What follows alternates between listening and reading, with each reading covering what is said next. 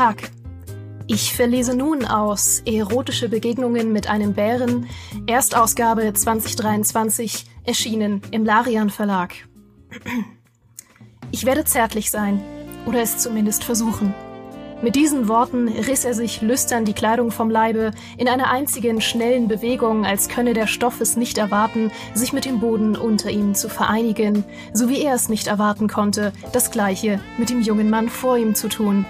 Doch mit einem Male schien er nicht nur metaphorisch das Biest in sich zu entfesseln, nein, seine Augen begannen zu leuchten, sein Körper wurde von dichtem Fell bewachsen und er verwandelte sich vor den Augen seines Liebhabers in einen Bären.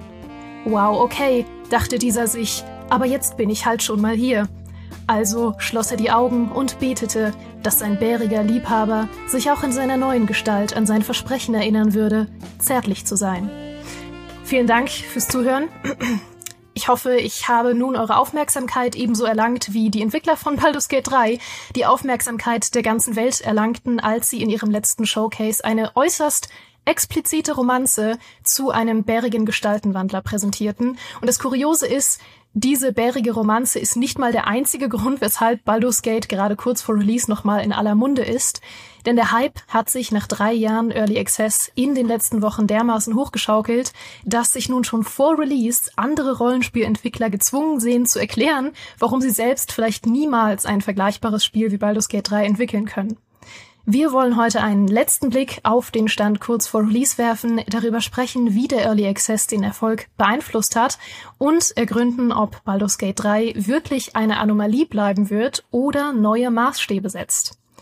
Dafür habe ich den Mann hier, der heute noch für seinen legendären Test zu Pathfinder 2 bekannt ist, nachdem er innerhalb einer Woche 100 Stunden Rollenspiel abgerissen und dann auch noch einen vierseitigen Test-Epos verfasst hat. Außerdem hat er als großer Pen-and-Paper-Experte wahrscheinlich eine Würfelsammlung, die größer ist als euer Badezimmer. Herzlich willkommen, Fabiano. Schön, dass du da bist. Hallo, es freut mich. Und ich habe durchaus gesehen, dass gerade aus einem Aventurienbuch zitiert wurde und frage mich, seit wann Baldur's Gate eigentlich in Aventurien spielt. Das möchte ich nicht kommentieren. Ähm, außerdem, wenn wir über Erfolge sprechen, dann müssen wir natürlich auch über große Zahlen sprechen. Und wenn wir über große Zahlen sprechen, dann muss natürlich der Mann und Geschäftsberichtsfan dabei sein, der Zahlen mehr liebt als alles andere. Herzlich willkommen, Graf Zahl. Gestatten, Graf Zahl. Klar. Und wissen Sie auch, warum ich so heiße? Hm? Weil ich es liebe zu zählen. Darum. Ähm, ich meine natürlich Michael Graf. Schön, dass du hier bist. Ich fühle mich nach dieser Begrüßung wie das Eichhörnchen am Ende dieser Bärensex-Szene, das einfach nur da sitzt mit offenem Mund und seine Nuss fallen lässt. ja, ja, de, der, äh, der Mann für Zahlen, nur kein Druck. Nee, schön da zu sein. Ich finde das ein super spannendes Thema mit Baldur's Gate und den Erwartungen und den Maßstäben, die es vielleicht aufstellt oder auch nicht. Ja, es ist jetzt nicht mehr lange hin. In wenigen Tagen steht tatsächlich nach drei Jahren Early Access der Release an. Und obwohl es noch nicht mal draußen ist, sind jetzt die Erwartungen schon so groß, dass, wie gesagt, schon andere Rollenspielentwickler äh, sich fast dafür entschuldigen, dass sie sagen, oh, vielleicht werden wir aber jetzt nicht unbedingt nochmal sowas wie Baldur's Gate 3 machen können. Und darüber müssen wir natürlich sprechen. Ähm, einmal kurz die Zusammenfassung, wo Baldur's Gate 3 kurz vor Release jetzt eigentlich steht. Es war fast drei Jahre im Early Access. Es gab neun verschiedene Versionen in dieser Zeit. Die zehnte wird jetzt die Release-Version sein. Es wird neun Völker, zwölf Klassen und 46 Subklassen geben. 170 Stunden sollen alleine Cinematics sein und es wird sage und schreibe 17.000 verschiedene Enden geben, die man erleben kann. ja, da kann man nur lachen. Fabiano, du hast jetzt 40 Stunden oder über 40 Stunden in Early Access gespielt und du sagst selbst, dass du äh, noch nicht alles gesehen hast in diesen 40 Stunden, weil du so viel Zeit mit Experimentieren verbracht hast. Wie ist dein bisheriger Eindruck? Ich habe 20 Stunden im Charaktereditor verbracht, um ehrlich zu sein. ich meine, es ist halt wirklich so, man hat da so ein gewaltiges Ding vor sich und geht in diesen Charaktereditor und da sind schon direkt Dutzende verschiedene Völker und Klassen und äh, Unterklassen bei manchen, die man direkt am Anfang wählen kann und Gesichtsoptionen, Bärte, Haare, da kann ich wirklich Tage verbringen in so einem Editor und es kommen ja noch viel mehr. Es kommen ja noch viel mehr Optionen, die man am Anfang hat, um seinen Charakter zu designen und wirklich alles von ihm zu designen. Ähm, darüber kann man auch viel nachlesen. Es gibt da so viele Optionen und es hört halt einfach nicht auf. Also das Spiel fängt an mit vielen Optionen, es bleibt bei vielen Optionen und es erschlägt dich die ganze Zeit mit vielen Optionen. Und allein der Early Access ist ja schon ein ganzes Spiel. Mhm. Ähm, ich habe da, wie gesagt, ich habe noch nicht lange nicht alles gesehen. Ich habe äh, nicht mal die, den, den natürlichen Endpunkt des Early Access äh, erreicht, weil äh, diese 40 Stunden auch viel sind, dass ich mehrere Versionen immer wieder von vorne gespielt habe. Letztens wollte ich wieder anfangen, also heute habe ich nachgeguckt und meine Spielstände sind schon wieder weg. Ich muss schon wieder von vorne anfangen, weil ständig Versionen dann halt auch Spielstände mal killen. Das heißt, ähm, ich habe da auch viel Zeit reingesteckt, weil es eben immer neue Versionen gab und Larian das immer aktualisiert hat. Und genau das war ja auch das, was dem Spiel jetzt gut getan hat, weil mein allererster Eindruck von Baldur's Gate war gar nicht so euphorisch. Ich war ein bisschen enttäuscht, als ich Baldur's Gate 3 vor drei Jahren das erste Mal gespielt habe, weil es eben noch sehr clunky war, weil es sich sehr nach Divinity angefühlt hat und mir ein bisschen das Baldur's Gate Gefühl, Gefühl gefehlt hat, weil es so pompös anfängt und ich ein Freund davon bin, wenn Rollenspiele gerne ein bisschen klein bleiben und ich dann gerne, gerne am Anfang in meinem, in meinem Kerzenburg stehe und der Schüler bin von äh, einem mächtigen Magier und dann sich erst das Abenteuer entfaltet, während man bei, bei Baldur's Gate 3 halt direkt in so einem Alien-Raumschiff drin sitzt, wo alles in die Luft geht, man in die Hölle fliegt und dann so eine Made ins Gesicht gesetzt bekommt. Das ist schon ziemlich viel auf einmal. Ähm, Deswegen hat es mir gar nicht so gut gefallen am Anfang. Aber wenn man sich jetzt anguckt, was sie alles verbessert haben, wie viel runder es ist, wie fluffiger die rundenbasierte Kämpfe jetzt ablaufen können, ähm, wie viele neue Wechselwirkungen da drin sind, wie viele Geschichten man erleben kann, wie viele Charakter man spielen kann, was für Begleiter man findet, das ist so viel mittlerweile geworden und es wird halt noch viel, viel mehr. Also der Early Access ist ja noch lange nicht ähm, der Teil, der dann nicht mehr angerührt wird, sondern wenn das Spiel rauskommt, ist auch dieser erste Akt, den man da spielen kann, nochmal deutlich umfangreicher mit einem Begleiter, den sie komplett umgebaut haben. Es gibt halt einen Begleiter im, im, im Spiel, äh, Will heißt der, glaube ich, oder Will oder so. Er ist ein Hexenmeister, ähm, der so, eine, so ein äh, Schwert hat und er hat eine ganz äh, ja, mehrdeutige Geschichte und äh, ein zwielichtiger Typ auf jeden Fall. Ähm, und den haben sie komplett umgeschrieben. Also der, der soll nicht mehr derselbe sein. Der hat eine ganz neue Story bekommen. Also keine komplett neue Story. Er ist immer noch ein Hexenmeister mit allem, was dazugehört. Aber er wurde wohl verändert, weil die Leute ihn nicht so mochten. Und das ist halt einfach eine Sache, wo man sich fragen muss, alter Larian, die sagen sich halt einfach mal, okay, wir haben hier schon unfassbar viel Arbeit in einen Charakter gesteckt mit Dialogen, vertont und Stories und alles Mögliche. Und es mochten die Leute nicht 100% im Early Access. Ja, dann machen wir jetzt einfach komplett neu. ähm, und das ist halt wahnsinnig. Also diese, diese Geschichten, die halt gerade die ganze Zeit rauskommen, was noch alles geändert wird und was jetzt schon groß ist in dem Spiel, ist äh, erschlagend wirklich. Mhm. Micha? Ja. Dein Eindruck? Ja. Ich habe äh, wenig Zeit im Charaktereditor verbracht, weil mir ganz klar war, was ich spiele, nämlich einen Dunkelelfen-Hexenmeister, weil das die eine Klasse und die eine Spielweise ist, die ich jetzt kenne in Dungeons and Dragons seit unserem Pen and Paper, seit Ready to Roll. Für alle, die das noch nicht gesehen oder gehört haben, macht es mal, weil ihr könnt da miterleben, wie ich Dungeons and Dragons lerne. Ich hatte vorher noch nie D&D gespielt, aber jetzt kenne ich es einigermaßen und den Hexenmeister halt am allerbesten, weil ich ihn gespielt habe. Und jetzt kann ich zum ersten Mal, ohne Witz, ne, noch nie, also ich habe natürlich damals schon Baldur's Gate gespielt und Neverwinter Nights und sonst was, aber ich kann zum ersten Mal jetzt verstehen, wie die Regeln funktionieren, die diesem Spiel zugrunde liegen. Ähm, und das ist ein nochmal interessant anderes Erlebnis, weil ich zum Beispiel überhaupt kein Fan bin von Zufall in Spielen. Hm. Und D&D und natürlich viele Tabletop-Spiele basieren ja sehr stark auf dem Würfeln. Ähm, dadurch, dass ich jetzt aber selber D&D schon gespielt habe und halt ein bisschen mehr Erfahrung darin habe, wie cool es auch einfach ist zu scheitern in so einem äh, Tabletop-Spiel und dann zu gucken, was passiert. Und wir sind sehr viel gescheitert, auch in Ready to Roll, muss man dazu sagen.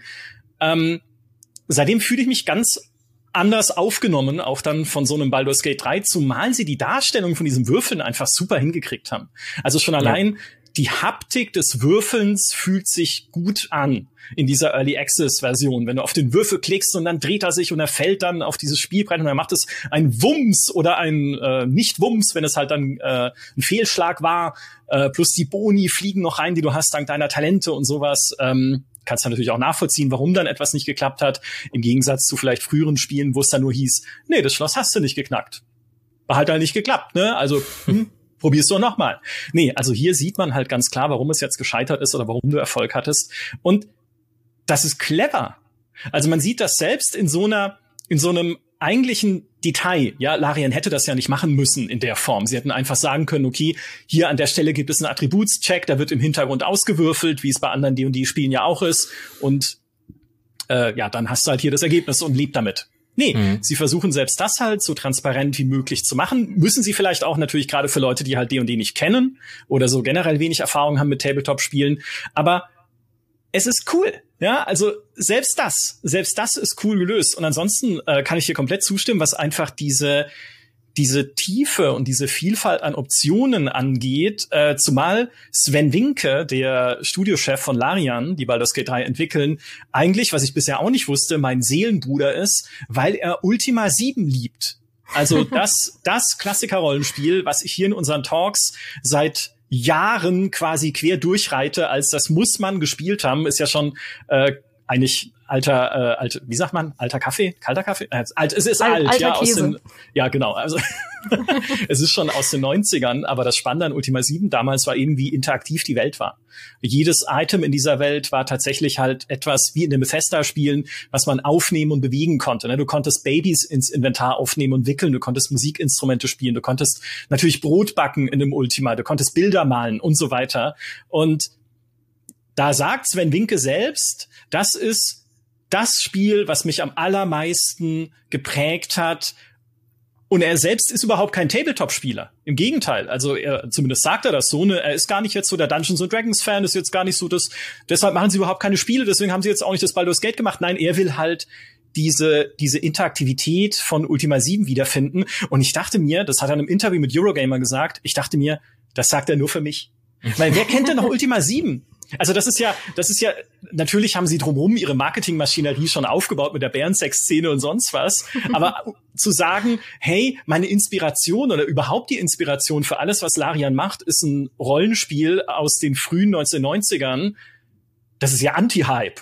Ja, Todd Howard würde sowas niemals sagen. Stell mal Todd Howard hin und, und lass ihn sagen, ja, meine Inspiration für, für Starfield ist irgendwie äh, Akalabeth oder so, Richard Garriotts erstes Spiel. Das funktioniert ja nicht. Aber ich finde mich halt sehr wieder einfach in dieser ähm, nicht nur in der Idee der Interaktivität, wie sie halt in Baldur's Gate 3 jetzt drinsteckt, ne, wo du zum Beispiel halt äh, Fässer in der Spielwelt zur Seite stellen kannst und dann ist dahinter ein Hebel versteckt, der vielleicht eine Geheimtür öffnet. Ne? Oder mhm. du kannst irgendwie äh, natürlich alles, was du ins Inventar aufnimmst, untersuchen. Und ich habe eine Lampe gefunden, eine Öllampe mit so abgeriebenen Seiten. Es steht extra in der Beschreibung. Und ich dachte mir, oh, wie cool, eine magische Lampe. Und dann untersuchst sie und dein Charakter sagt, ist nix. Was machst du so quasi? Was soll der Quatsch? Wie wundervoll. Ja, was für ein wundervolles, also lauter so kleine Details, aber nicht nur das.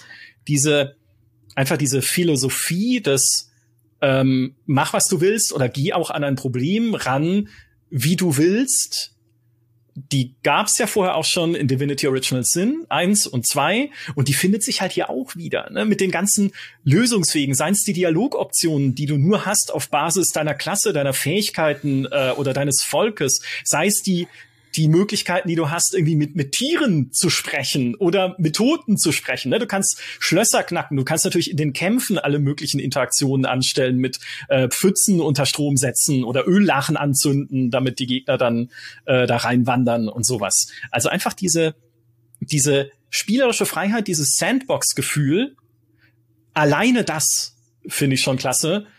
Ja, und dann kommt halt dieser, dieser Produktionswert mit ihren, wie viel, 145 Stunden Zwischensequenzen oder sowas, was sie gesagt 170. haben? 170. 170, okay, der kommt halt mhm. noch oben drauf dann. Wahnsinn. Ja. Das ist irgendwie zweimal Game of Thrones allein nur in Sequenzen. Das ist so absurd. Und ich finde ich auch, was mich am meisten angesprochen hat, äh, von den vielen Sachen, die die Entwickler in den letzten Wochen gesagt, gesagt haben, äh, war auch von, von Sven Winke, der gesagt hat, dass es sein kann, dass sie da Dinge in ihrem Spiel drin haben, die nur 0,00007 Prozent ja. mhm. aller Leute jemals sehen ähm, und die trotzdem teuer waren zu produzieren. Und das finde ich so spannend, einfach zu wissen, dass dieses Spiel so eine große Schnittmenge an Dingen hat, die ich niemals sehen werde und ich weiß halt einfach, da draußen gibt's Leute, die ein ganz anderes Spielerlebnis haben als ich, weil sie andere Entscheidungen fällen. Das ist so, irgendwie beflügelnd, das, das zu wissen, weil man oft auch das Gefühl hat, dass gerade bei modernen Spielen es halt immer wichtiger ist, dafür zu sorgen, dass Leute alles sehen. Und gerade Sachen, die teuer sind, darf niemand verpassen. Und wir können keine Zeit in, und Aufwand in Dinge stecken, die am Ende nicht der Großteil der Leute sieht, weil das ist ja total mhm. äh, wahnsinnig, da Ressourcen reinzustecken für eine absolute Minderheit. Und Larian macht das halt einfach. Ich meine, man muss jetzt mal gucken, wie viel Wahrheit dahinter steckt, ähm, wenn Sven das sagt. Aber gemessen an dem Early Access hat er da schon einen Punkt, weil ich da mir sehr sicher bin, allein das Spiel böse zu spielen und als Paladin sein Eid zu brechen und ein Eidbrecher-Paladin zu sein und dann eine ganz andere Story zu erleben und dann irgendwie auf eine Art und Weise einen Charakter zu haben, der verdreht ist und nicht mehr das wirklich vertritt, was ursprünglich die Idee war von dem Paladin oder sich direkt am Anfang irgendeinem Teufel anzuschließen, der dir ein Angebot unterbreitet oder jetzt haben sie noch diesen Dark Urge drin, der dir mhm. die Möglichkeit gibt, von Anfang an ein Charakter zu sein, der immer die Option hat, wirklich furchtbar zu sein in Gesprächen, der, der jeden Begleiter wegekeln wird, der jeden Begleiter töten kann, der in der ersten Sekunde, wo er auf den Magier Gale trifft, ihn die Hand abhacken kann. Einfach nur so, weil, weil er es mag, weil er halt einen Dark Urge hat, weil er das dunkle Verlangen hat, Böses zu tun. Allein das macht ja schon so viele ähm, alternative Pfade auf, die die meisten Leute nie beschreiten werden, weil niemand Böses spielen will, vor allem nicht beim ersten Durchgang. Und mhm. das ist so faszinierend. Ich liebe das, das einfach das Gefühl zu haben, wirklich bedeutungsvolle Entscheidungen fällen zu können, eben weil es viele Sachen gibt, die ich äh, nicht erlebe, wenn ich eine andere Entscheidung entfälle. Und es nicht ist wie bei Pokémon, wo man dich fragt, willst du dieses Pokémon haben? Ja, nein, nein. Ha, bist du, willst du das Pokémon wirklich nicht haben? Ja, nein. Willst du es wirklich nicht haben? Na gut, ich nehm's. und dann geht's halt weiter. Äh, das ist halt komplette Gegenteil davon. Du hast halt wirklich die Wahl und das ist so spannend. Ja, also du sprichst mir aus der Seele. Es steht hier fett in meinen Notizen. Sie entwickeln Dinge, die viele Leute gar nicht sehen. Das ist ja eigentlich der komplett falsche Weg wirtschaftlich betrachtet, weil ich bin ja hier der Advokat der Zahlen, ähm, zumindest wurde ich so eingeführt. Wirtschaftlich betrachtet ist es ja kompletter Quatsch, dann irgendwas zu bauen, was dann irgendwie nur 0,3 Prozent der Spielerinnen und Spieler überhaupt erleben werden. Aber wir kennen das ja von Larian schon. Ich erinnere mich in was? In Divinity Original Sin 1, wo du am Strand da läufst du halt an der Krabbe vorbei und wenn du dann auch dieses, diese Fähigkeit hattest, mit Tieren zu sprechen, konntest du halt die Krabbe anlabern und das war eine, eine Geschichte. Also diese Krabbe hat dir dann halt erzählt, wer sie ist, woher sie kommt, was sie da macht und daraus ist dann auch was entstanden irgendwie. Nicht keine große Geschichte natürlich. Ne? Also jetzt nicht, dass sich das komplette Spiel dadurch verändert hätte, aber sowas haben sie da drin versteckt. Und wie viele, also da würde ich dann gerne mal Statistiken sehen, wenn Baldur's Gate 3 rausgekommen ist, wie viele Leute benutzen überhaupt diesen mit Tieren sprechen? Skill. Ich benutze ihn bei allem. Also ich habe ihn nur deshalb auch äh, überhaupt gelernt mit meinem Charakter, weil ich ihn einfach, weil ich jedes jedes dumme Tier in dieser Welt wird von mir angesprochen. Sie sind alle schon genervt. äh, es gibt den Streit mit dem Eichhörnchen, den Revierstreit äh, mit einem Eichhörnchen. Ich habe heute mit Worgen gesprochen in einem Goblin-Lager, ähm, also in einem friedfertigen Goblin-Lager, wo ich mich durchbewegen kann. Die Worgen fressen mich nicht, aber wenn du mit ihnen redest, sagen sie halt solche Sachen wie, ey, fass mich nicht an oder ich zerfleisch dich. Ja, also. Und jeder Worge hat auch einen anderen Satz. Ja, natürlich ist das kein Riesenaufwand. Ne? Du schreibst halt ein paar Sätze im Dokument und lässt sie dann einsprechen. Mhm. Aber alleine, dass sie an sowas denken, und es ist ja nicht, es ist, es besteht für das Spiel an sich keine Notwendigkeit, das zu machen. Das finde ich, ist genau diese, diese extra Meile, die so ein Spiel besonders macht. Jetzt nicht nur, wenn wir über Baldur's Gate reden, sondern generell, wenn du ein Spiel spielst und du denkst, wie geil ist denn, dass sie an dieses Detail gedacht haben? Wie geil ist es denn, dass diese Ecke hier auch noch interaktiv ist, ne? wenn ich irgendwie versuche, weiß ich nicht, äh, mit einer Leiche zu sprechen und sie sagt mir tatsächlich irgendwas. Und wenn es nur ein lustiger Flavorsatz ist, dass sie halt äh, hinterrücks erschlagen wurde und nicht weiß von wem, äh, tot, ähm, selbst das ist halt einfach ein, ein, ein cooler kleiner Moment. Und eigentlich das letzte große Rollenspiel, in dem ich das hatte, war The Witcher 3 weil mhm. da ja auch so Details drinstecken, die nicht drinstecken müssten. Ich weiß noch, wie sie damals kurz vor Release erst äh, den Kopfsprung eingebaut haben, wenn Geralt ins Wasser springt. Vorher war das halt irgendwie, sah das ein bisschen ungelenker aus. Und dann saßen sie da und haben gesagt, nee, die Animation ist irgendwie, ne, sieht nicht gut aus, wir bauen noch einen Kopfsprung ein. Oder dass halt Plötze, wenn man sie irgendwo hinführt, anfängt, Äpfel aus Körben zu fressen. Ne? Oder dass ein Charakter, den du dabei hast, der dich begleitet, auf einer Insel wenn du mit dem einen ganz bestimmten Weg nimmst, kommentiert er etwas, was am Wegesrand liegt. Also ich, hä? Ich hätte ja ganz woanders jetzt hinlaufen können. Müsste auch nicht sein in dem Moment. Aber ja. jemand hat sich hingesetzt und hat bewusst daran gedacht, hey, wäre es nicht cool, wenn. Und das ist echt eine, also das ist eine Entwicklungsphilosophie, vor der ich, vor der ich einfach den Hut ziehen muss. Ja, ja, das ist ja eigentlich genau das, warum wir Videospiele so gerne lieben. Ja. Wir wollen das ja. Wir wollen ja das Gefühl haben, dass es ein interaktives Medium ist. Wir wollen das Gefühl haben, dass wir hier etwas beeinflussen können und etwas machen können, dass diese Welt irgendwie, der, der wir unseren eigenen Stempel aufdrücken. Und das Lustige ist ja, weil du vorhin meintest, ähm, du würdest gerne mal die Statistiken sehen von Baldur's was die Leute so gemacht haben, dass Sven sogar gesagt hat, er guckt sich diese Statistiken gar nicht an, auch wenn sie sie haben, weil er einfach dann erfahren würde, wie, wenig, wie wenig Leute Sachen sehen, in die er Zeit und Geld gesteckt hat. das glaube ich ihm nicht. Das, das glaube ich ihm nicht. Das wollen sie wissen. Ich meine, sie werden es ja auch schon wissen auf Basis des Early Access. Also ähm, so sympathisch mir Sven Dinke ist, sie sind ja nicht doof. Ja, natürlich nee. werden die in diesem Early Access halt nicht nur solche Sachen gemacht haben, wie die Animation verbessert, die Cinematics wurden ja überarbeitet. Äh, sie haben ja auch so Sachen dann verändert, dass Nicht-Kampfsituationen mehr Erfahrungspunkte bringen. Und das machen sie ja nicht nur auf Basis von schriftlichem oder äh, mündlichem Feedback, sondern auch auf Basis von Daten. Ne, wenn mhm. sie einfach sehen, okay, jemand, der versucht, irgendwie alle Kämpfe durch, äh, alle, alle Situationen irgendwie durch, durch Charisma zu lösen und durch Gespräche zu lösen, ist dann irgendwie nach einer halben Stunde erst auf Level 2, während jemand, der alles umpumpt, halt dann auf Level 3 ist. Da gibt es ein Balanceproblem. Ne? Also irg irgendwo laufen da bestimmt auch Daten bei Larian zusammen. Und das ist vollkommen cool. Ne? So werden heute ja Spiele gemacht und es ist ja legitim dann auch zu schauen, ähm, wo funktioniert auch etwas nicht auf Datenbasis. Wenn es eine Ecke der Welt gibt, wo einfach keiner hingeht, kannst du ja überlegen, okay, vielleicht mache ich die interessanter. Da würden mir ein paar Open Worlds aus der jüngeren Spielegeschichte einfallen, denen es gut getan hätte, wenn man sich das mal angeguckt hätte. Wie man eine Open World interessanter macht. Oder bestimmte Ecken davon, siehe Diablo 4 und sowas.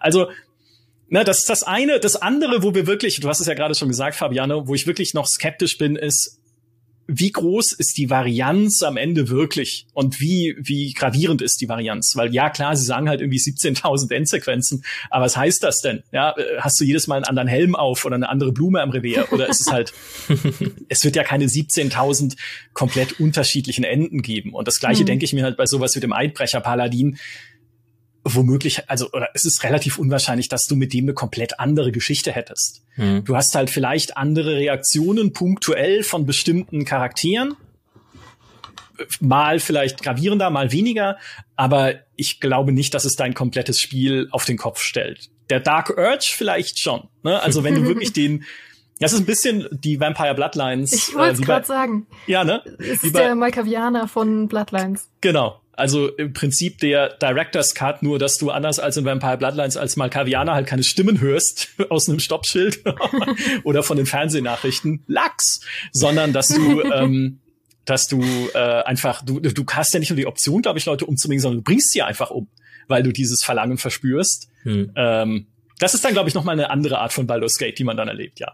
Es ist sogar ein bisschen fies. Es ist ja, glaube ich, sogar, manchmal steht da nur, ähm, du denkst darüber nach, das zu tun. Und dann klickst du, ja, ich will mal darüber nachdenken, was würde passieren. Und dann ist es aber wirklich passiert, bevor du überhaupt selber entscheiden konntest, ob das wirklich gemacht werden sollte, sondern willst einfach nur mhm. kurz darüber sinnieren, ach, wie wäre es jetzt, ihm die Hand abzubeißen? Und dann ist es plötzlich passiert.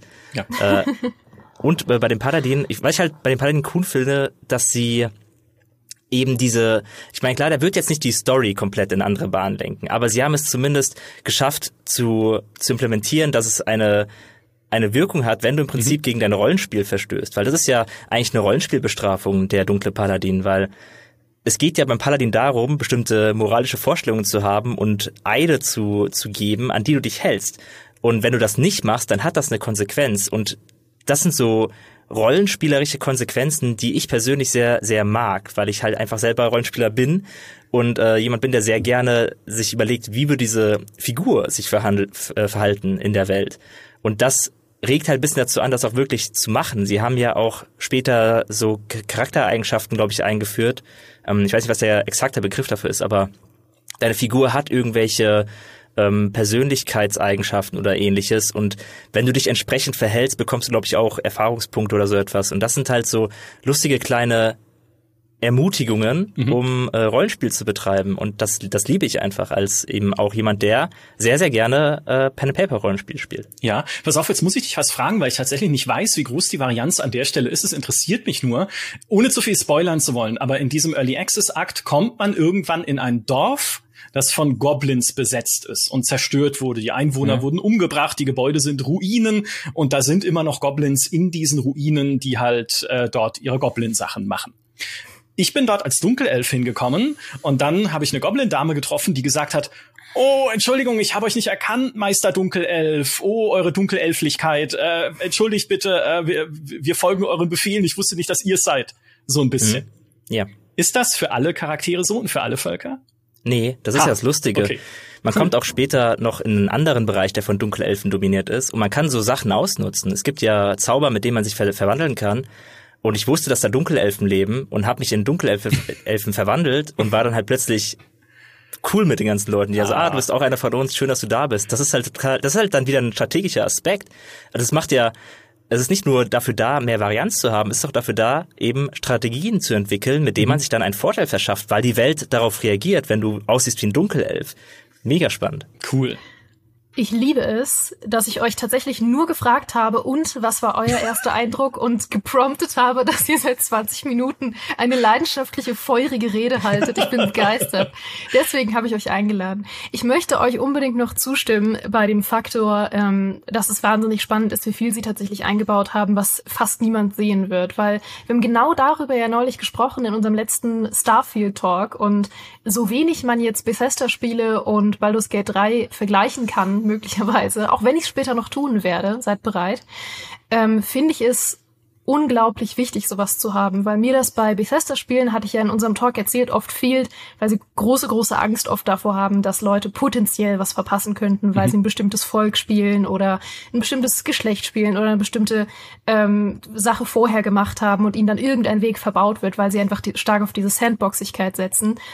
Und ich liebe es, wenn Spiele das mal wieder machen. Also Natürlich ist Baldur's Gate da, äh, und dazu kommen wir ja auch noch, außergewöhnlich, was das angeht. Und natürlich ergibt es bei manchen Spielen mehr Sinn zu sagen, nein, wir wollen, dass äh, niemand irgendwie plötzlich vor einem doofen Dead End steht oder irgendwas nicht machen kann und sich dann ärgert. Aber manchmal finde ich diesen Mut auch sehr, sehr wichtig. Also ich äh, spreche aus Erfahrung, weil ich bin ja großer Undertale-Fan und versuche das immer äh, in unpassenden Momenten einzuflechten. Jetzt ist so ein unpassender Moment, deswegen äh, kann ich sagen, ich bin ja großer Fan von diesem einen Charakter in Undertale, äh, bei dem man nur auch so eine 0,00 irgendwas prozentige Chance hat, dass der überhaupt auftaucht in deinem Spiel, weil das gebunden ist an eine zufällige Nummer, die deinem Spielstand zugeschrieben wird und die du nirgendwo einsehen kannst. Mhm. Und es ist es ist fantastisch. Ich bin großer, großer Fan von sowas. Ähm, und einer meiner liebsten Rollenspielmomente ist tatsächlich aus Dragon Age Origins, ähm, wo man die Möglichkeit hat, wenn man eigentlich die Elfen auf seine Seite ziehen möchte, die Dalish-Elfen, und eigentlich eine ganz große, ähm, ganz großes Kapitel der Hauptstory mit diesen Dalish-Elfen spielt, um sie auf seine Seite zu ziehen im Krieg, und einfach die Option hat, sich stattdessen mit Werwölfen zu verbünden und dieses ganze Dorf von Dalish-Elfen auszulöschen mit Werwölfen. Und das ist irrsinnig schwer übrigens, weil der Kampf irrsinnig schwer ist, weil du gegen ein komplettes Dorf von Dalish-Elfen kämpfen musst. Und es ist total unwahrscheinlich, das überhaupt zu erleben, weil es auch natürlich von total vielen Entscheidungen abhängig ist, die du vorher triffst. Und es ist überhaupt nicht so vorgesehen. Das ist überhaupt nicht so eigentlich in der, sage ich mal, standardmäßigen Haupthandlung vorgesehen. Aber das habe ich so nie vergessen, weil ich es so fantastisch finde und es wirklich gute Gründe dafür übrigens auch gibt, ähm, sich dafür zu entscheiden, moralisch sogar. Und es mag komisch klingen, aber es gibt gute Gründe und nachvollziehbare Gründe, sich dafür zu entscheiden. Und äh, man löscht dann natürlich auch seine kompletten Quests, die man in diesem Dorf eigentlich gehabt hätte. Also ich habe das einmal gemacht und äh, habe dann festgestellt, ja, ich habe jetzt zehn Quests äh, einfach ausradiert aus meinem Questbuch, ähm, weil sind halt alle tot. ja, das sagt man hinterher natürlich immer gern. Ja, ja, das war das komplett moralisch. Ich hatte keine ja, andere Wahl. Das war, es war, ich, ich möchte, ich stehe dazu. Es war moralisch ja. die richtige Entscheidung. Ja, ja. Die ja. Bauern brauchen ja die Goldmünzen nicht in ihren Schubladen. Die Nein. ist es besser, wenn die einem guten Zweck zufließen. Mhm, genau. Zum Beispiel neuen Meinem. Schuhen für mich. Ja, ja genau. Und da sind wir schon beim Thema, habe ich jetzt total geschickt eine Überleitung geschlagen, nämlich beim Thema Dragon Age, weil was ich ja auch gehört habe, ist, dass Baldur's Gate 3 äh, für manche mehr Dragon Age ist, als es Baldur's Gate ist. Und anscheinend für manche auch mehr Dragon Age ist, als Dragon Age heutzutage Dragon Age ist. Würdet ihr dem zustimmen? ähm, ähm, ja, also ich, ich glaube schon. Das war auch ein bisschen ein Gedanke, den ich hatte beim Spielen. Es ist natürlich jetzt spielmechanisch nicht äh, Dragon Age, ja, oder zumindest nicht komplett. Ähm, aber diese diese Idee, dass auch jede kleine Quest und alles, was du machst, ne, einen kleinen Twist hat. Es ist selten dieses, okay, mach das mal, reiß irgendwie eine Standardaufgabe ab und dann haben wir das schon. Sondern du hast immer, also zumindest in allen Sachen, die ich bisher gesehen habe, muss jetzt auch, habe nicht jeden Stein in diesem Early Access umgedreht, aber zumindest die Geschichten, die ich gesehen habe, haben immer noch mal ein kleines kleines Mysterium, ne, oder einen kleinen Twist in den Charakteren oder einen kleinen Twist in der Geschichte. Also wo du auch merkst, okay, da saß jemand dran und hat es halt wirklich nicht als Füllmaterial reingestopft, sondern von Hand geschrieben und gerade das letzte Dragon Age, also Inquisition, hat sich ja mit, also da haben sie es auch noch versucht, aber hat sich schon, was seine Quests anging, insbesondere Nebenquests zum Teil, sehr in diese Füllmaterialrichtung bewegt, plus natürlich dann die Sammelaufgaben, die du noch hattest in diesen äh, Welthubs, ne? wir erinnern uns alle an die Hinterlande, die einfach viel zu groß waren und viel zu viel, hey, da drüben kannst du noch ein Sternbild finden und da kannst du noch irgendwie bla bla. Ähm, das ist halt die, eigentlich dieses Geschichten erleben, interessante Charaktere treffen irgendwie und mit ihnen interagieren. Das ist ja der, der Kern von BioWare-Spielen immer gewesen. Ne? Ob sie dir jetzt natürlich dann immer auch die große Entscheidungsfreiheit gegeben haben in jeder Situation, sei mal dahingestellt, war jetzt auch nicht immer so. Aber es war halt immer was, was man danach so erzählen konnte. Nur ne, so ein bisschen der Watercooler-Moment. Und du hast ja gerade gemerkt, man muss uns beide nur anstechen und wir erzählen 20 Minuten lang, hoffentlich weitgehend spoilerfrei von dem, was wir aber cool fanden und was wir allein schon jetzt in diesem Early Access des ersten Akts von dreien von Baldur's Gate 3 erlebt haben. Und genauso ging es mir halt früher mit den BioWare-Spielen. Bis hin natürlich zu den alten Baldur's Gates. Ne? Du hast irgendwas Cooles gefunden, hey, Jan Jansen und seine Steckrüben, ne? muss ich sofort weitererzählen. Oder so. Ja, Jan Jansen ist wirklich mein absoluter Lieblingsbegleiter. ähm, apropos Begleiter, das ist ja gerade der Punkt. Also mit einer meiner ursprünglichen Enttäuschungen war ja von Baldur's Gate 3, es fühlt sich nicht an wie Baldur's Gate 1 und 2. Also es, es ist keine logische Fortsetzung von dem du spielst, wenn man irgendwie Pathfinder spielt, dann fühlt sich das mehr nach Baldur's Gate an als Baldur's Gate 3. Ähm, weil es halt eben, es ist, es sieht anders aus, es behandelt andere Themen, es hat eine andere Grafik, es hat einen äh, anderen Score größtenteils. Ähm, Sogar das Spielsystem ist ja ein anderes. Also Dungeons and Dragons 5 ist ja was anderes als Advanced Dungeons and Dragons, wie es noch bei Baldur's Gate 2 der Fall war mit seinen ähm, seltsamen äh, Thaco-Sachen und so weiter und so fort. Das, das heißt, dieses Baldur's Gate-Gefühl kommt bei Baldur's Gate 3 gar nicht auf, zumindest mhm. im Early Access. Ich habe nur die Vermutung, dass das in späteren Akten anders sein könnte, weil die Connections zu Baldur's Gate 1 und 2 kommen ja noch. Also wir werden ja nach Baldur's Gate gehen, womit Baldur's Gate 3 schon mal mehr mit Baldur's Gate gemeinsam hat als Baldur's Gate 2, wo man nie in Baldur's Gate ist. Aber ähm, man wird Baldur's Gate wieder sehen und die Stadt wird natürlich so aufgebaut sein, wie sie es in den Originalspielen auch war. Und äh, ich weiß nicht, ob das jetzt ein Spoiler ist, weil es gibt Trailer davon, aber es gibt halt äh, Begleiter, Charaktere, die wieder auftauchen und die man aus den, aus den ersten beiden Teilen kennt. Und ich glaube, das wird der Moment sein, wo ich dann eine Brücke schlage, Gefühl und, und emotional zu den alten Baldur's Gate Teilen. Zumindest war es bei den Trailern schon so, dass ich mir dachte, okay, ja, das ist, jetzt kommt so langsam ein bisschen Baldur's Gate Gefühl auf. Das Ding ist nur, man sollte sich, da, sich nicht daran aufhängen, dass es sich nicht zu sehr wie Baldur's Gate anfühlt, weil was das Spiel für sich genommen macht, einfach so stark und so gut und äh, fortschrittlich ist, dass man, glaube ich, sich ein bisschen die Erfahrung damit ruiniert, wenn man es ständig im Kopf mit den Original Baldur's Gate Spielen vergleicht. Ähm, mit Dragon Age schon eher. Ähm, aber ja, dieser Vergleich ist manchmal ein bisschen überflüssig fast schon, weil es muss ja gar nicht unbedingt so sein wie Original Baldur's Gate. Das finde ich sogar gut. Also ich finde eher sogar die Sachen, die es mit Baldur's Gate verbinden, äh, äh, überflüssig. Also mhm. auch die Begleiter, die zurückkommen, die du angesprochen hast, das wirkt gezwungen. Weil das ist ja ein Jahrhundert vergangen seit den Ereignissen von Baldur's Gate 2, das ja auch einen befriedigenden Abschluss hatte. Also ich habe jetzt saß nicht am Ende von Thron des Baal da. Hieß es Thron des Baal? Nee, mhm. äh, doch, ja, Thron des Baal. Ich verwechsel es immer mit Diablo 2, da war es äh, Lord of Destruction und das andere Throne of Baal, genau. Mhm. Ähm, saß ich da und hab gedacht, okay, krass, ja, cool, gut, gute Geschichte. Also wegen mir hätte dieses, das Spiel, das Larian entwickelt, überhaupt nicht mal ein Baldur's Gate sein müssen und es wirkt eher so, naja, wir brauchen irgendwie, ne, wir müssen irgendwie eine Erklärung finden und eine Verbindung finden zu den alten Baldur's Gate Teilen mit diesen Begleitern, die wiederkommen. Das ist künstlich. Also mhm. da finde ich, da wirkt es auf mich einfach komisch. Kann sein, dass sie natürlich trotzdem cool eingebaut werden und coole Auftritte haben und dass Leute sie lieben, weil sie halt einfach äh, Leute wieder treffen. Vielleicht kommt auch Jan Jansen wieder. Ja, keine Ahnung, 100 Jahre später. Ich weiß nicht, wie lange Gnome leben, ne, mit den Steckrüben. Aber es gibt ja sogar so Epiloge zu den Charakteren von Baldur's Gate. Und bei Jan Jansen steht, glaube ich, irgendwann, dass er so einen äh, Rübenschwarzmarkt aufbaut und solche ja, Sachen. Ja, dann wer weiß, wen du in ba also das ist ja fast schon wahrscheinlich, dass man in den Baldur's Gate oder Viconia, ja, oder sowas. Also, aber mh, hm, eigentlich, also was, was ich am Anfang gesagt habe, als äh, das Spiel auch zum ersten Mal ge gezeigt wurde und sie darüber angefangen haben zu sprechen, ist, naja, es ist halt Divinity Original Sin 2 mit einem Baldur's Gate Skin oder mit einem Dungeons mhm. and Dragons Skin, kann man sagen. D&D Divinity. D&D Divinity. Ja. Genau. Und grundsätzlich finde ich das okay oder finde ich das sogar sehr gut, weil Divinity Original Sin 2 ist eines der besten Rollenspiele des letzten Jahrzehnts. Ich hoffe, ich krieg den Release jetzt richtig. Doch, ist noch keine zehn Jahre her, also kann man das, glaube ich, locker sagen. Ne? Auch gerade wegen dieser Optionsvielfalt, die halt da schon drin gesteckt hat.